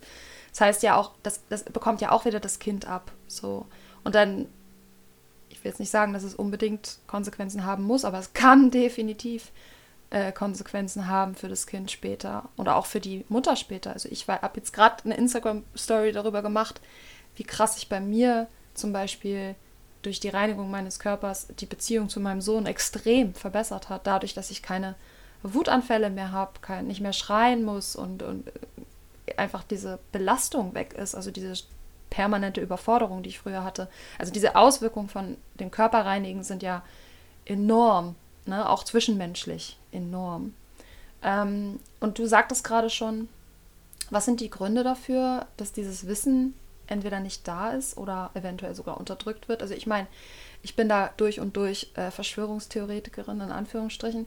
Ich denke mir halt, die Reproduktionsindustrie, wie du sie ja auch nennst, es ist ja auch eine boomende Industrie, die lebt ja von der Unfruchtbarkeit der Menschen. Das heißt, es wäre ja dumm von denen und von Industrien, die damit zusammenhängen, also auch natürlich dann die Pharmaindustrie, die hängt da ja auch mit drin, ähm, wenn sie die, wenn sie jetzt ähm, publizieren würden oder öffentlich machen würden, dass jeder Mensch einfach fruchtbar werden würde, wenn er seinen Körper reinigt und im Grunde genommen nur Selleriesaft trinken muss, seine Ernährung umstellen muss und sich von Giften fernhalten muss, dann würden die ja, dann würde sich die Firmen, also die würden dann ja aussterben. Die würden äh, es ist einfach logisch, dass da ein Interessenskonflikt ist und dass die davon leben, dass wir unfruchtbar äh, sind und dass die immer mehr Geld verdienen, je mehr Menschen unfruchtbar werden. Und das darf man nie vergessen. Der Mensch ist halt so naiv. Wir sind so gutgläubig, weil die meisten von uns halt eben einfach auch einfach gute Menschen sind, die niemanden was Böses wollen und niemanden der Fliege, niemals einer Fliege was zu Leid tun könnten. Die können sich halt gar nicht vorstellen, dass es da Menschen gibt, die absichtlich solche Informationen wie die Information von Anthony William unterdrücken, die absichtlich Kampagnen gegen ihn starten, damit seine Informationen nicht an die Welt kommen. Weil letztendlich, was Anthony William tut, ist ja nur zu verbreiten, dass wenn du dich natürlich ernährst und artgerecht, so wie es für den Menschen vorhergesehen ist, und ähm, dich von äh, also einen Low-Tox-Lifestyle führst, also dich von den ganzen Giften fernhältst und auch er informiert ja darüber, wo sind denn diese ganzen Gifte, was ist alles giftig und alles Mögliche. Da, da verdient ja niemand was mit. Verdient ja niemand was mit. So, das, die wollen das nicht. Die wollen das nicht, dass das ans Licht kommt. Also das ist meine Theorie. Ähm, was denkst du? Kann das sein? ja, wäre durchaus denkbar natürlich. Das ist natürlich schon immer ähm, ja, es ist ja eine Verschwörungstheorie. Es ist eine Verschwörungstheorie. Ich glaube, man will das einfach gar nicht glauben. Man will da, das nicht glauben, ja. Dann, wenn man, wenn man sich das eingesteht, dass es tatsächlich so ist, und ich könnte mir schon vorstellen, dass da in jedem Fall Interesse besteht, sage ich mal ganz vorsichtig. Was macht es mit einem? Also, das ist natürlich schon, also ganz viele wollen das nicht glauben, weil genau, dann kommt halt wieder dieser Kinderwunsch und dass man man probiert es in der Regel, sind es ja so zwölf Monate, wo dann auch der Arzt sagt, so kannst du es erstmal auf natürlichem Weg probieren und dann klappt es nicht. Welche, welche Hoffnung haben die denn dann noch? Es gibt ja nur die Hoffnung von den Ärzten und, und der, der Kinderklinik. So, ähm, und wenn die dann, wenn man das jetzt so schwarz malen würde, das wäre, das ist ja ähm, konträr sozusagen. Und ich glaube, dass das halt für viele ist, diese Kinderwunschklinik ähm, oder diese medizinischen Behandlungen einfach der, der, die letzte Hoffnung auch, um ihren Kinderwunsch zu erfüllen. Und das und muss sich halt dringend ändern.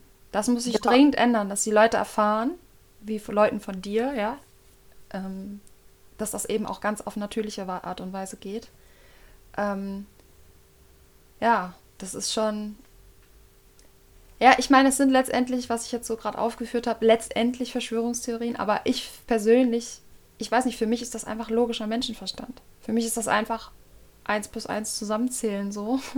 ich finde ich find das einfach. Und ich will damit auch nicht sagen, dass Einzelakteure, also ich bin mir 100% sicher, dass wenn du in so eine Schwangerschaftsklinik gehst, ähm, Kinderwunschklinik gehst, dass die da dein bestes Interesse und dass da die meisten, wenn nicht alle, denen es nicht um Geld geht oder nur ganz wenig und die wirklich dir helfen wollen.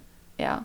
Jeden das, Fall. das, da bin ich ganz von überzeugt. Ich, ich würde niemals jetzt behaupten, dass die Ärztin, die da in der Kinderwunschklinik arbeitet, ähm, absichtlich dir Informationen vorenthält. Auf gar keinen Fall. Ich rede natürlich von den, ich sag mal, von der Spitze, also von den obersten Reihen die, des, des Systems, ja, von den ganz großen Playern, sag ich mal, in der Szene, ähm, Industrie.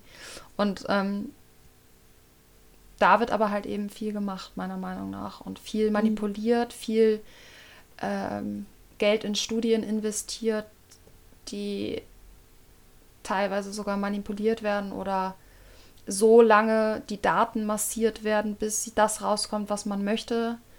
Ähm, und natürlich kein Geld irgendwie in natürliche Lebensmittel oder sowas gesteckt wird. Oder Ja. in die Forschung. Man müsste ja einfach nur empirische Forschung betreiben und einfach nur, sage ich mal zum Beispiel die Menschen aus der Anthony William Community, man müsste sie ja einfach nur Gruppierungen machen, zum Beispiel dich.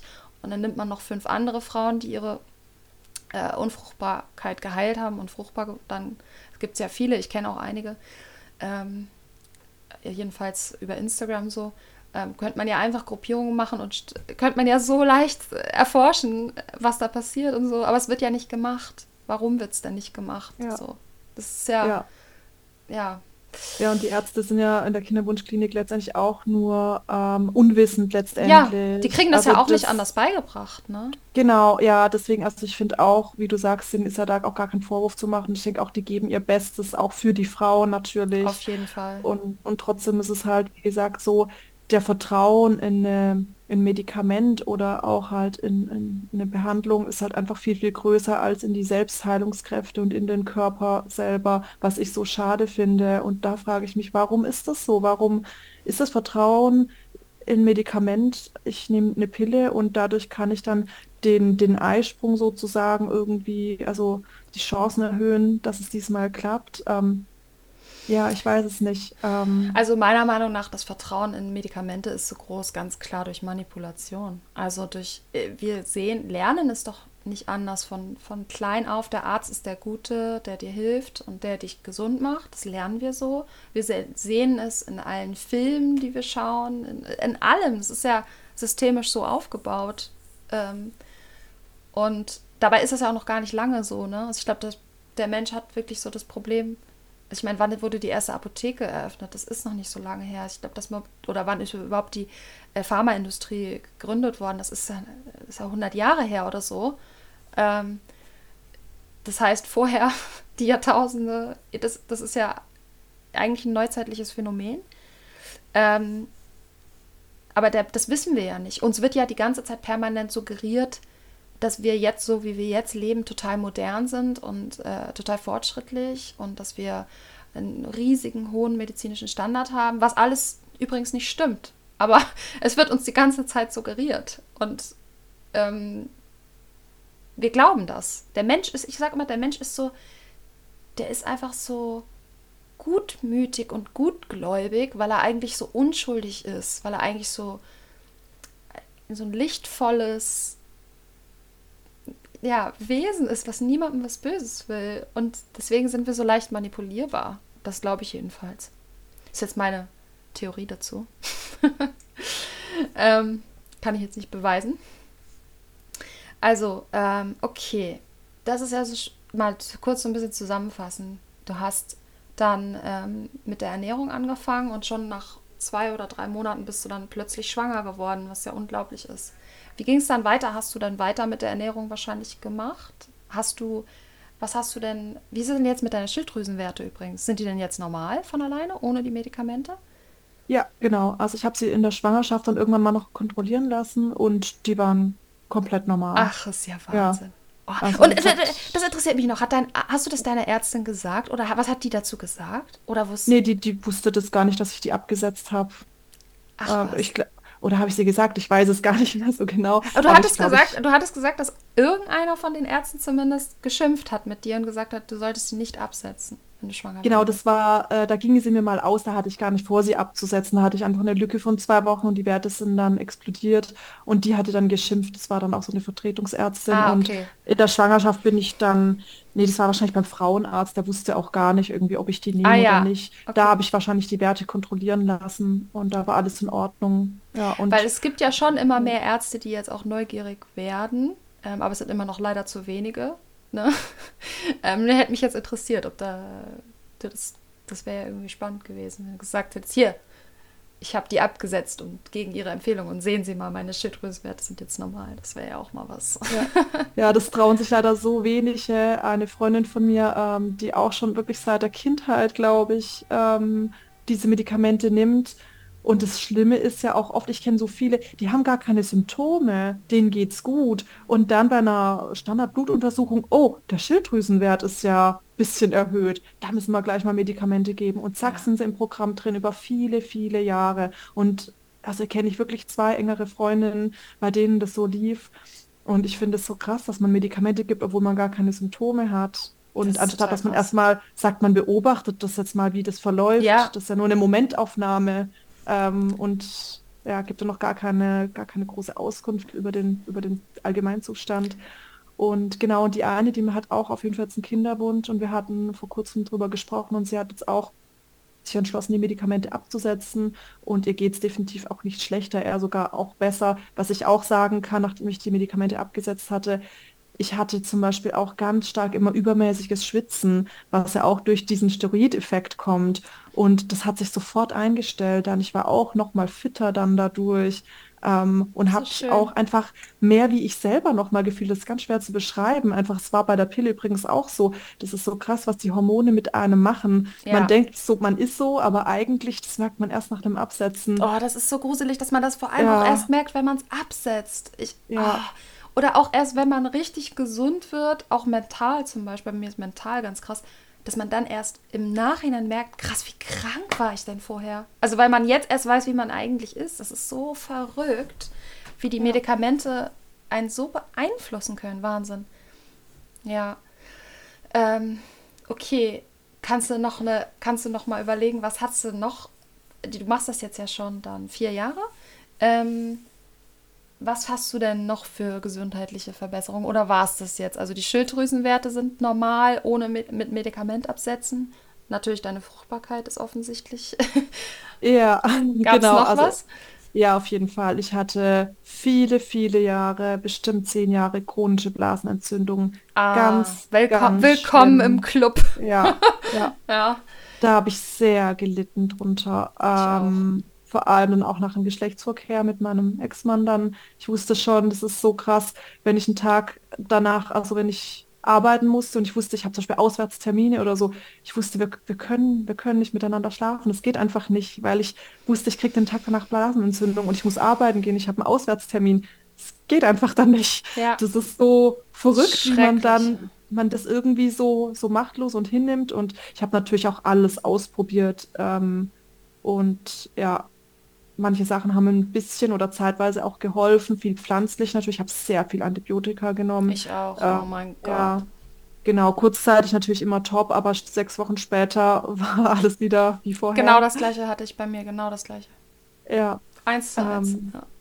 Genau, und das ist wirklich, ähm, ich hatte letztes Jahr, als mein Sohn in den Kindergarten kam, das hat mich, es war sehr schlimm, ähm, da gab es äh, Schwierigkeiten einfach ähm, und es hat mich sehr belastet. Ich weiß nicht, wann es mir zuletzt da wirklich so schlecht ging, dass ich dann auch abends im Bett lag und nicht schlafen konnte, auch weinen musste. Es hat mich sehr belastet, diese Eingewöhnung im Kindergarten. Und dann war ich zeitgleich noch bei einer Routineuntersuchung beim Zahnarzt, wo ich dann auch geröntgt wurde, als ja, Routineuntersuchung eben. Und habe es dann eingewilligt und dann war noch irgendwas. Und dann hatte ich einen ganz krassen ähm, Flair sozusagen, also einen Rückfall auch mit Blasenentzündung. Richtig, richtig schlimm, auch so schlimm, dass ich gedacht habe, ich will Antibiotika nehmen, ich halte es nicht mehr aus. Ähm, aber ich habe es dann zum Glück noch ohne geschafft. Ich wusste, dass es der Tod ist, wäre für mich, ähm, dass es alles noch schlimmer macht, aber genau, es war schon hart. Also da kam noch mal ein richtiger Rückfall vor einem Jahr. Ja. Krass, ich hatte auch einen einzigen Rückfall, ähm, blasenentzündungstechnisch, auch als viel Stress war. Also so, wenn man halt viele Trigger hat und das Immunsystem ja. Äh, runtergeht, dann haben ja Streptokokken, die ja die Blasenentzündung verursachen, leichteres Spiel. Und ich hatte auch tatsächlich einen schweren äh, Blasenentzündungsrückfall, aber seitdem nie wieder. Es ist echt. Und da habe ich auch gedacht, so, oh nein. Und in dem Moment, dann ist man ja immer so, dann zweifelt man ja plötzlich alles an und denkt, oh, das klappt doch nicht. Und aber dann, wenn man es dann überwunden hat, denkt man so, ah krass, man, das war jetzt einmal und vorher war, hatte ich es halt ständig. Ja, ja und genau. ich habe jetzt ein und ja, toll, toll, toll, dass wir es nie wieder kriegen. ja, total. Ja, man muss nämlich immer die Erfolge dann auch auf dem, auf dem Schirm haben und ähm, genau, ich wiege mich ja auch nicht in trockenen Tüchern, trotz dass ich mich da eben so ernähre, wie ich es mache, weil, wie du sagst, da müssen einfach mehrere Trigger zusammenkommen und dann, wir nehmen ja auch ständig, äh, vor allem ich in der Beratungsstelle, bei uns husten alle rum und alle hatten schon mindestens einmal die Grippe jetzt. Ähm, ich nehme ja auch ständig irgendwas auf über die Luft an Viren und Bakterien.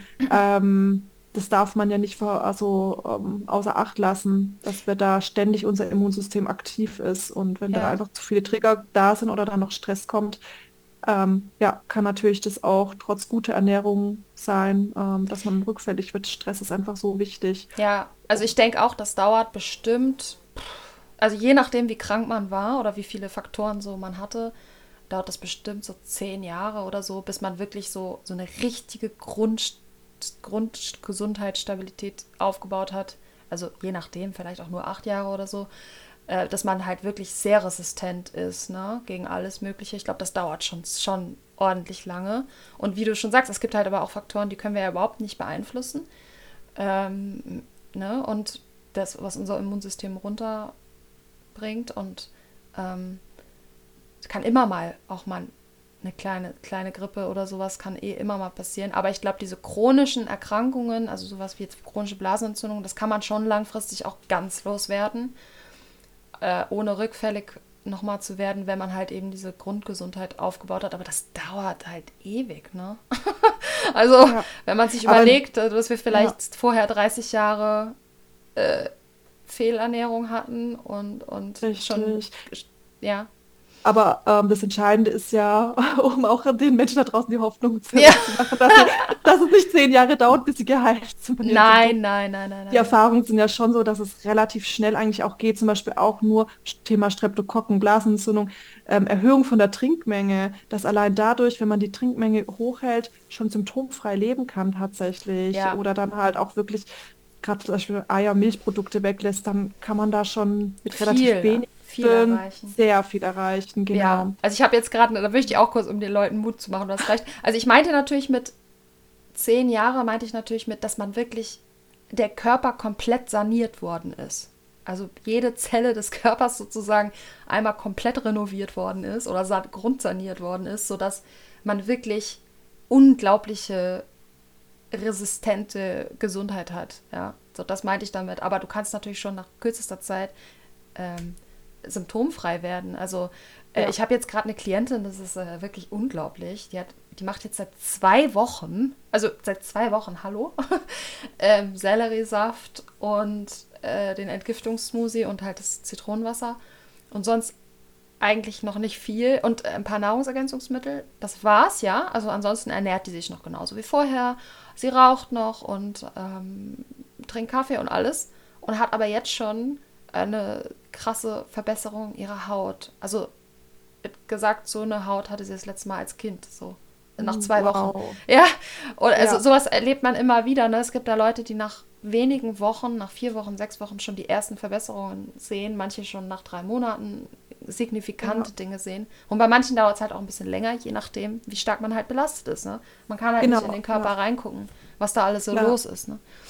Ja, aber der, also meine Erfahrungswerte gehen schon auch dahin, dass die Menschen, die anfangen, diese Empfehlung umzusetzen, wirklich auch nach spätestens zwei Wochen schon zum, irgendwo Verbesserungen merken, wenn nicht sogar nach einer Woche. Also das ist schon so das Allgemeine. Das heißt nicht, dass sie dann symptomfrei sind ähm, oder dass Symptome dann auch einzelne ganz wechseln, aber dass zumindest deutliche Verbesserungen da sind.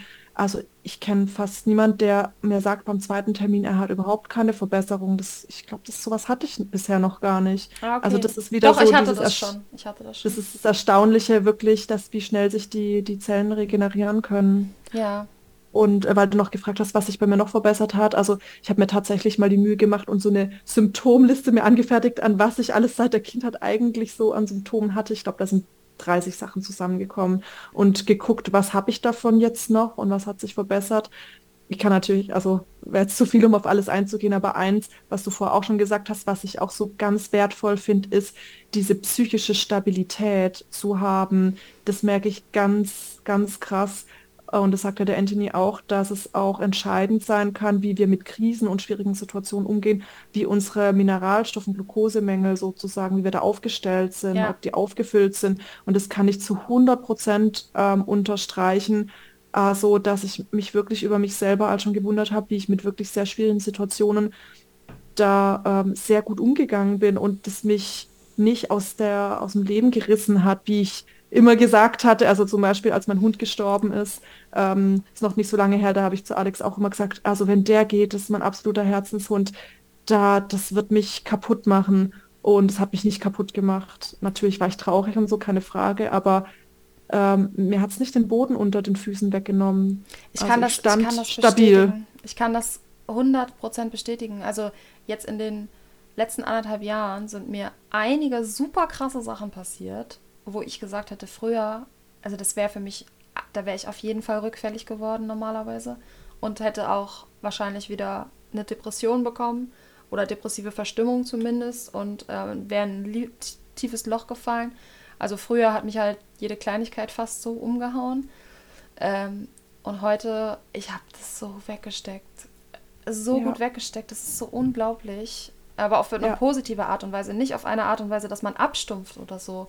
Ähm, Im Gegenteil, ne? Man ist ja trotzdem ähm, total klar und da und auch kann auch seine Gefühle haben und auch ausleben und so. Aber es geht nicht, es fällt nicht in diese Dramatik und in dieses Loch, in dieses, man fühlt sich so schrecklich, sondern ja, also diese psychische Stabilität ist, äh, das ist wie ein Wunder. Ja. Das ist Magic. Ja, total. Und halt auch schon natürlich die Energie, die man hat. Und das ist ja auch, wenn man jetzt wieder den Bogen schlägt, zum Thema Mama werden, finde ich super, super Oh wichtig. Gott. Ich Als ich, als damals dann der Kiro ja, so sechs Monate alt war, da habe ich noch nicht so viel, also habe ich noch nicht regelmäßig Selleriesaft und sowas getrunken. Ähm, also recht wenig gemacht und trotzdem war ich schon so fit und habe dann auch damit zu Alex gesagt, oh Gott, ich bin so froh, dass ich mich schon länger vegan zumindest ernähre und viele No-Foods einfach weglasse. Ähm, ich wäre nicht so fit jetzt als Mutter, wie ich es für so ein kleines Kind sage. Gruselig. Ähm, ich weiß nicht, ob du es gesehen hast. Die, die Sandra hat gestern auch auf ihrem Insta-Account, die ja auch den autistischen Jungen hat und da auch viel ähm, ähm, macht mit den Empfehlungen von Anthony William.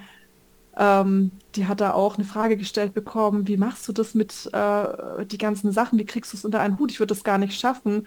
Und sie hat dann gesagt, das ist normal, dass sie dann von morgens bis abends einfach Energie hat für, für das alles. Und ich finde es manchmal so gruselig, wenn ich auch denke, ich stehe morgens echt früh auf, dann alles fürs Kind herrichten, dann mich versorgen, dann arbeiten gehen, dann habe ich noch die Selbstständigkeit, dann kümmere ich mich noch um den Kiro, bringe den dann noch ins Bett, dann arbeite ich danach noch weiter und gehe dann auch wieder recht spät ins Bett und bin trotzdem noch topfit und ich finde es irgendwie echt unheimlich. Das ist so denke, krass. Oh. Gott, wie viel kannst du eigentlich leisten? Das ist doch irgendwie, ähm, da müsste doch jetzt mal der Burnout kommen oder sowas. Aber nein, kommt da natürlich nicht. Nee, Ähm, also das mit der Energie, das ist schon echt heftig. Ähm, das ist ja, der und das- Wahnsinn.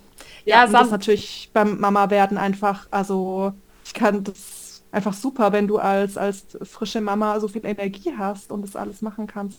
da muss ich auf jeden Fall noch mal eine eigene Folge drüber machen, weil bei mir sich da gerade wie, wie ein Knoten gelöst hat und bei mir sich da gerade so extrem viel getan hat mit meinem Sohn und mir und der Beziehung und auch diesem, dass ich auf einmal so viel für ihn da sein kann. Nicht nur von der Energie her, dass man, dass ich ähm, die körperliche Fitness habe, aber auch die äh, geistig-emotionale äh, Stabilität und Fitness auf einmal dafür habe, was ich wirklich nie hatte, leider, bisher. Ähm, und das so unglaublich ist, dass ich auf einmal mich mit ihm wirklich auch teilweise stundenlang beschäftigen kann, wo ich früher, ich konnte das früher nicht. Ich konnte mich da eine halbe Stunde maximal am Stück mit ihm beschäftigen und dann habe ich das nicht mehr ausgehalten. Also so, das ist so unglaublich, ja, was, ja. was das auch, also für, nicht nur für die, für jetzt dein Thema, die Fruchtbarkeit angeht, sondern auch dann halt später, ja, was das bewirkt genau. in der zwischenmenschlichen. Beziehung dann zwischen Mutter und Kind oder auch Vater und Kind. Deswegen, das hat so ganz viele Dimensionen, mein Thema eigentlich. Es geht ja gar nicht, also klar, für die Frauen geht es in erster Linie mal ums Schwangerwerden und natürlich um eine gesunde Schwangerschaft, aber ich weiß, es geht auch darum, ein gesundes Kind zu bekommen, auch wenn das bei der Geburt erstmal scheinbar gesund ist wir wissen ja, dass dann, wenn da einfach Belastungen mit vererbt werden, dass dann vielleicht auch erst im Teenager- oder Erwachsenenalter dann zu Problemen kommen kann. Ja. Und das ist natürlich auch so ein Anliegen, dass ich einfach weiß, wenn wir jetzt schon anfangen, den Körper zu reinigen, zu entgiften, dass wir dann auch einfach gesunde Kinder bekommen, die eben kein Autismus, kein ADHS haben oder keine Allergien und Unverträglichkeiten haben.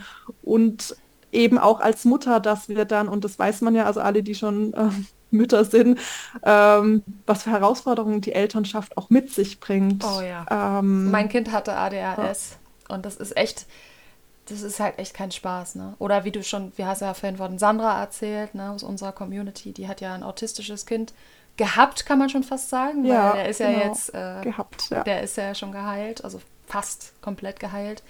Ähm, das ist ja, ich meine, das ist ja unglaublich, ne? Was das für eine mhm. Belastung mhm. ist, wenn du so ein Kind hast. Ähm, für die ganze Familie und auch für das Kind ja auch nicht schön ist. Ne? Und ich finde es auch, also, also Leute, ne, wenn alle, die jetzt so zuhören, wenn ihr einen Kinderwunsch habt oder ihr kennt jemanden, der einen unerfüllten Kinderwunsch hat, dann zeigt ihm unbedingt, unbedingt diese Folge. Und in den Shownotes findet ihr dann die Kontaktmöglichkeiten zu Theresa und die kann euch auf jeden Fall äh, helfen ne, und beraten. Ähm, gibt da natürlich auch, also ich bin ein Riesenfan von Medical Medium Beratern, weil, also ganz ehrlich, ich habe auch alles alleine gemacht am Anfang und ich wusste gar nicht, dass es da Berater gibt. Ähm, und ich habe das so viele Fehler gemacht am Anfang. Und wenn mir so ein paar Dinge ich vorher gewusst hätte oder so ein paar Struktur drin gehabt hätte, da hätte ich halt so viel vermeiden können an Ne? So, weil das ist ja schon so, dass es wie so ein Studium ist mit der Medical Medium Geschichte. Also, Auf jeden Fall. Uh, und, und every details, detail matter. Also ich will damit nicht sagen, man kann halt auch schon mit kleinen Veränderungen viel bewirken, das will ich nicht sagen. Aber natürlich, wenn man jetzt einen Berater hat, der schon die ganzen Fallen und Tricks und alles weiß, ähm, dann kann man sich einfach viel ersparen. Also für mich ist das eine Rechnung, die immer aufgeht, sich einen Berater zu suchen, ähm, zumindest für ein paar Stunden, ähm, weil du einfach in so viele Fallen dann nicht tappst ähm, und so viele Dinge dann, ne? Ja, du äh, sparst dir Zeit und Nerven dadurch. Und Geld klar. wahrscheinlich auch. Ja. Also, ja, auf jeden Fall. Ähm, ja, kann ich auch bestätigen. Ich bin auch lang, habe rum experimentiert, wie ich vorher schon gesagt habe, und die typischen Anfängerfehler ähm, auch recht lange einfach gemacht. Ja. ja. Mhm. Okay, Theresa. Ich würde am liebsten natürlich noch stundenlang mit dir weiterreden, aber wir haben schon anderthalb Stunden. Ähm, ich schaue jetzt mal nochmal hier auf meinen Zettel. Also Verbesserungen. Ähm, Gab es da noch irgendwas Signifikantes oder war das jetzt erstmal so das Gröbste? Das war so das Gröbste. Okay, okay. Aber das sind ja auch schon gigantische Sachen. Ich meine, wie viele Frauen sind auf äh, Schilddrüsenmedikamenten und ja, wobei ja. Doch eins fällt mir doch noch ein, die Endometriose hatte ich ja auch. Ach was.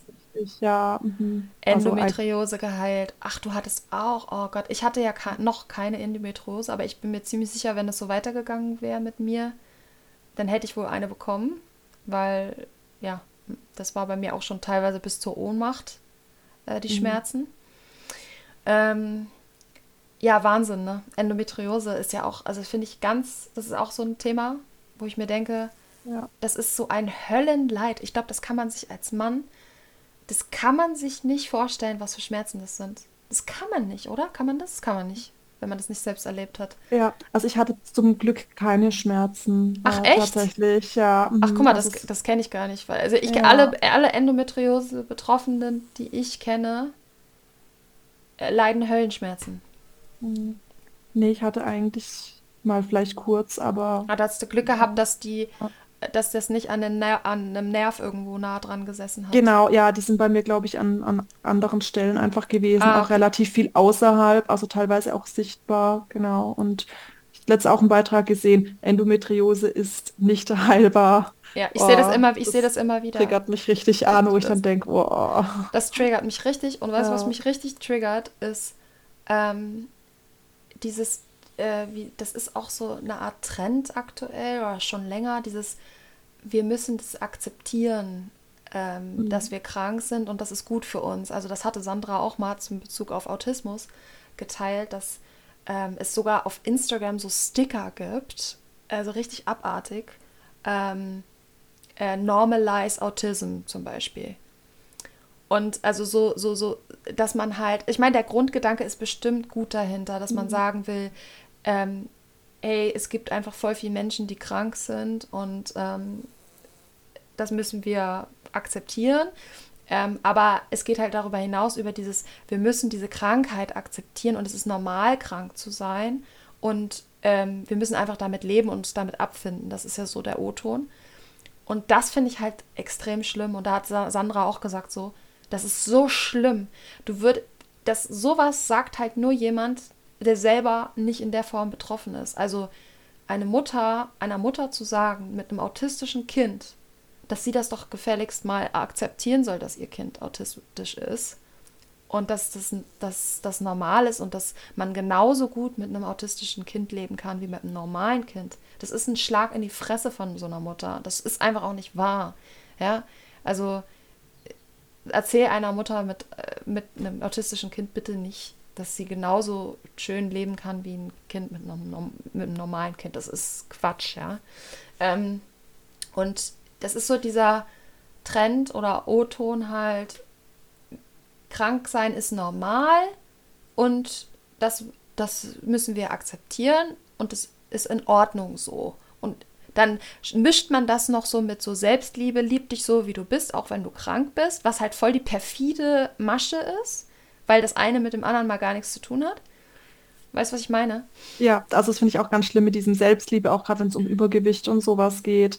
Ähm, klar, Akzeptanz ist schon erstmal grundsätzlich, finde ich das schon nicht so verkehrt und auch gut, wenn es darum geht, erstmal so einen Zustand anzunehmen, dass es jetzt so ist, wie es, wie es ist. Auf jeden Nur, Fall. nur schwierig ist es, wenn man dann eben da drin verharrt und denkt, okay, ich kann es nicht verändern. Aber ich denke, es gibt auch beides, dass ich erstmal einen Zustand, zum Beispiel auch chronische Schmerzen oder so, so annehmen äh, kann, erstmal so wie es ist. Dann kann ich auch Bewältigungsstrategien finden.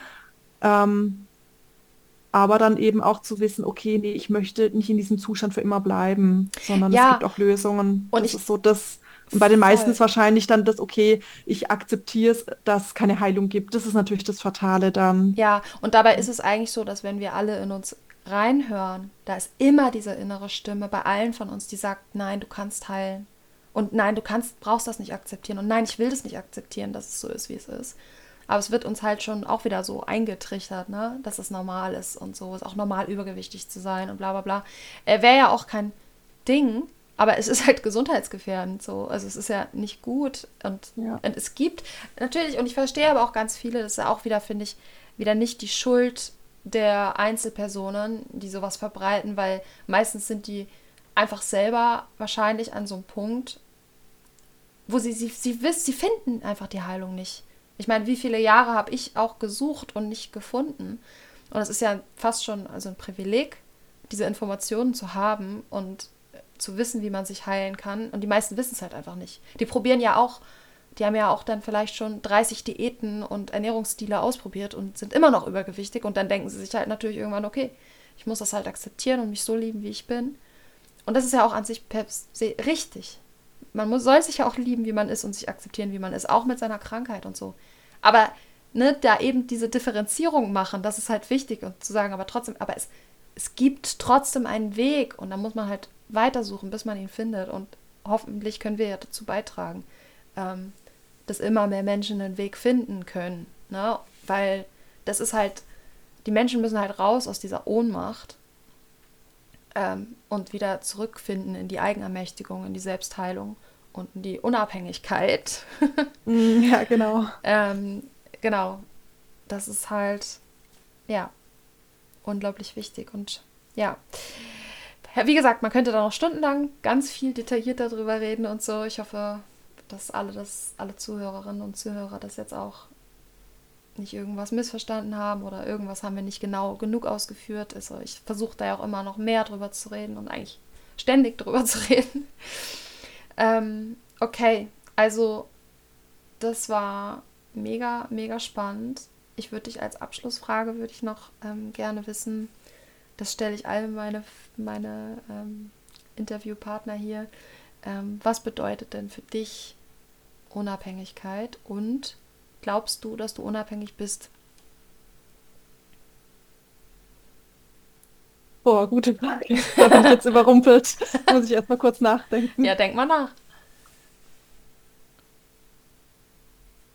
Also ich bin bestimmt nicht unabhängig, so viel weiß ich. Ich bin nicht unabhängig. Also die Frage ist natürlich auch von was genau, ähm, oder meinst du es ganz allgemein? Also ich meine, ich, du kannst eigentlich sagen, erzählen, was du willst. Also es gibt ja. kein falsch oder richtig. Mir ist schon klar, dass es natürlich äh, Abhängigkeiten gibt, die schlecht sind äh, und aber auch gesunde Abhängigkeiten, wie zum Beispiel die Abhängigkeit des Kindes zu seiner Mutter gibt. Klar. Ähm, ich frage einfach allgemein und du sagst, was du denkst. Ja. Sag nochmal die Frage, also ob ich. Also ob was du, was für dich Unabhängigkeit bedeutet und ob du glaubst, dass du unabhängig bist. Also ich bin es auf gar keinen Fall. Ich bin einfach von meiner Arbeit noch abhängig natürlich. Ähm, wobei ich das gerne auch ja ändern möchte, indem ich wirklich mich mehr auf mein Herzensthema, nämlich ähm, den, den Kinderwunsch äh, da fokussiere. Das wäre so, so meine Vision da einfach, weil ich das so, so wichtig finde. Natürlich äh, als Suchtberater, das ist auch wichtig, vor allem auch mit meinem Hintergrund. Da gibt es wahrscheinlich auch kaum welche, die das machen. Aber das andere liegt mir einfach mehr am Herzen, merke ja. ich tatsächlich. Ähm, also da, ich glaube, ich könnte ich mich noch unabhängiger machen auch von, von dieser Arbeit und was es für mich bedeutet. Boah, das finde ich echt schwierig, solche Fragen. Ich hoffe, du kannst es irgendwie verbasteln oder dann richtig hinschneiden, Ja, diese klar, Sachen. kein Problem. Ähm, vielleicht fragen wir mal so, wie würdest du denn, oder was würde denn, was müsste denn passieren, damit du dich unabhängig fühlst? Oder fühlst du dich schon unabhängig? Also ich finde auf jeden Fall deine Antwort, dass du sagst, du bist nicht ähm, unabhängig, weil du ja zum Beispiel noch von deinem Job abhängig bist. Kann ich sehr gut verstehen. Wäre das denn für dich unabhängig, wenn du jetzt deinen Traumjob hättest? Dann wäre es ja schon eine Unabhängigkeit, oder? Ja, natürlich, man ist ja immer irgendwie abhängig von finanziellen Mitteln, um sich ähm, ja, zu versorgen. Also müsste man wirklich vielleicht ganz so Selbstversorger sein, dann würde ich mich wahrscheinlich noch unabhängiger fühlen. Ähm, das werde ich aber wahrscheinlich nie sein, deswegen werde ich ein Stück weit immer abhängig sein von irgendwelchen Einkünften. Das ist ja aber auch ähm, in Ordnung, ne? Also genau, ja, aber Frage, trotzdem wird sich. Ob man ja. damit, in, in, manche sind damit ja fein, manche nicht. Das ist ja auch dann. Ja, ich denke, wenn man wirklich halt seinem Herzensthema nachgeht und damit dann auch sein, sein Lebensunterhalt verdient, das wird sich wahrscheinlich wesentlich unabhängiger anfühlen, vor allem weil ich ja auch selber entscheiden kann, wie ich arbeiten möchte, mit wem und mit welchen Methoden und auch wann. Also es ist ja viel freier alles. Also so viel auch zum Thema, was, also zu einer Frage, was bedeutet das für mich? Also ja, schon halt die, die Freiheit zu haben, auch also in jeglicher Hinsicht. Also gerade eben in Bezug auf dieses Arbeitsthema, wie ich es gesagt habe, aber auch ähm, ja, entscheiden können, also auch gedanklich frei zu sein. Also oh, das ist, ist schwierig auszudrücken. Also ähm, ich finde es gerade auch bei der Ernährung hatten wir es davon. Ich habe das auch lang gemerkt, dass ich schon ganz lange den Wunsch hatte, mich vegetarisch zu ernähren und das einfach gar nicht geschafft habe, weil ich einfach in solchen Mustern gefangen war, so gedanklich einfach ähm, da abhängig dann halt auch war, nicht vom Fleisch wahrscheinlich nur, sondern auch, also es hätte nichts dagegen gesprochen. Ich hätte jederzeit die Wahl gehabt, auf Fleisch zu verzichten, habe ich aber nicht gemacht. Da war ich also gedanklich irgendwie so gefangen. Also das ist das, was Abhängigkeit für mich auch bedeutet von, von bestimmten Gedankengängen, von, von Glaubenssätzen letztendlich auch. Voll, sehe ich auch so. ich kann mich nicht selbstständig machen oder ich kann meinem Herzensthema nicht nachgehen. Ich muss einen Angestelltenjob oder ich werde immer dies und das. Also das ist, glaube ich, so das, wo, wo Abhängigkeit für mich bedeutet und auch im Umkehrschluss, was Unabhängigkeit dann für mich bedeuten würde, wenn man sich immer mehr von diesen Glaubenssätzen befreit. Ähm, ja, Ja, und das ist natürlich auch durch die Ernährung passiert das auch immer ein Stück weit, weil man sich ja reinigt und wenn diese ganzen Störfaktoren, wie halt auch vor allem die Schwermetalle äh, da draußen sind, dann, dann lösen sich solche Glaubenssätze einfach auch auf oder man hat mehr die Möglichkeit, denen nachzugehen und sich von diesen unabhängig zu machen. voll. Wunderbar, das ist doch eine tolle Antwort. Theresa, ich danke dir, dass du da warst. Das war sehr, wirklich super spannend, super interessant. Ja, Und danke für die Einladung auf jeden Fall. Ich hätte noch so viel mehr erzählen ja, können. ich weiß, ich Ähm, hätte auch noch ja. richtig tief mit dir überall reingehen können. Das war richtig interessant, muss ich echt sagen. Okay, meine Liebe, ich danke dir und schön, dass du da warst und wir hören uns. ja, ich danke dir auch. Auf Wiedersehen. Ja, tschüss. Tschüss. Ja.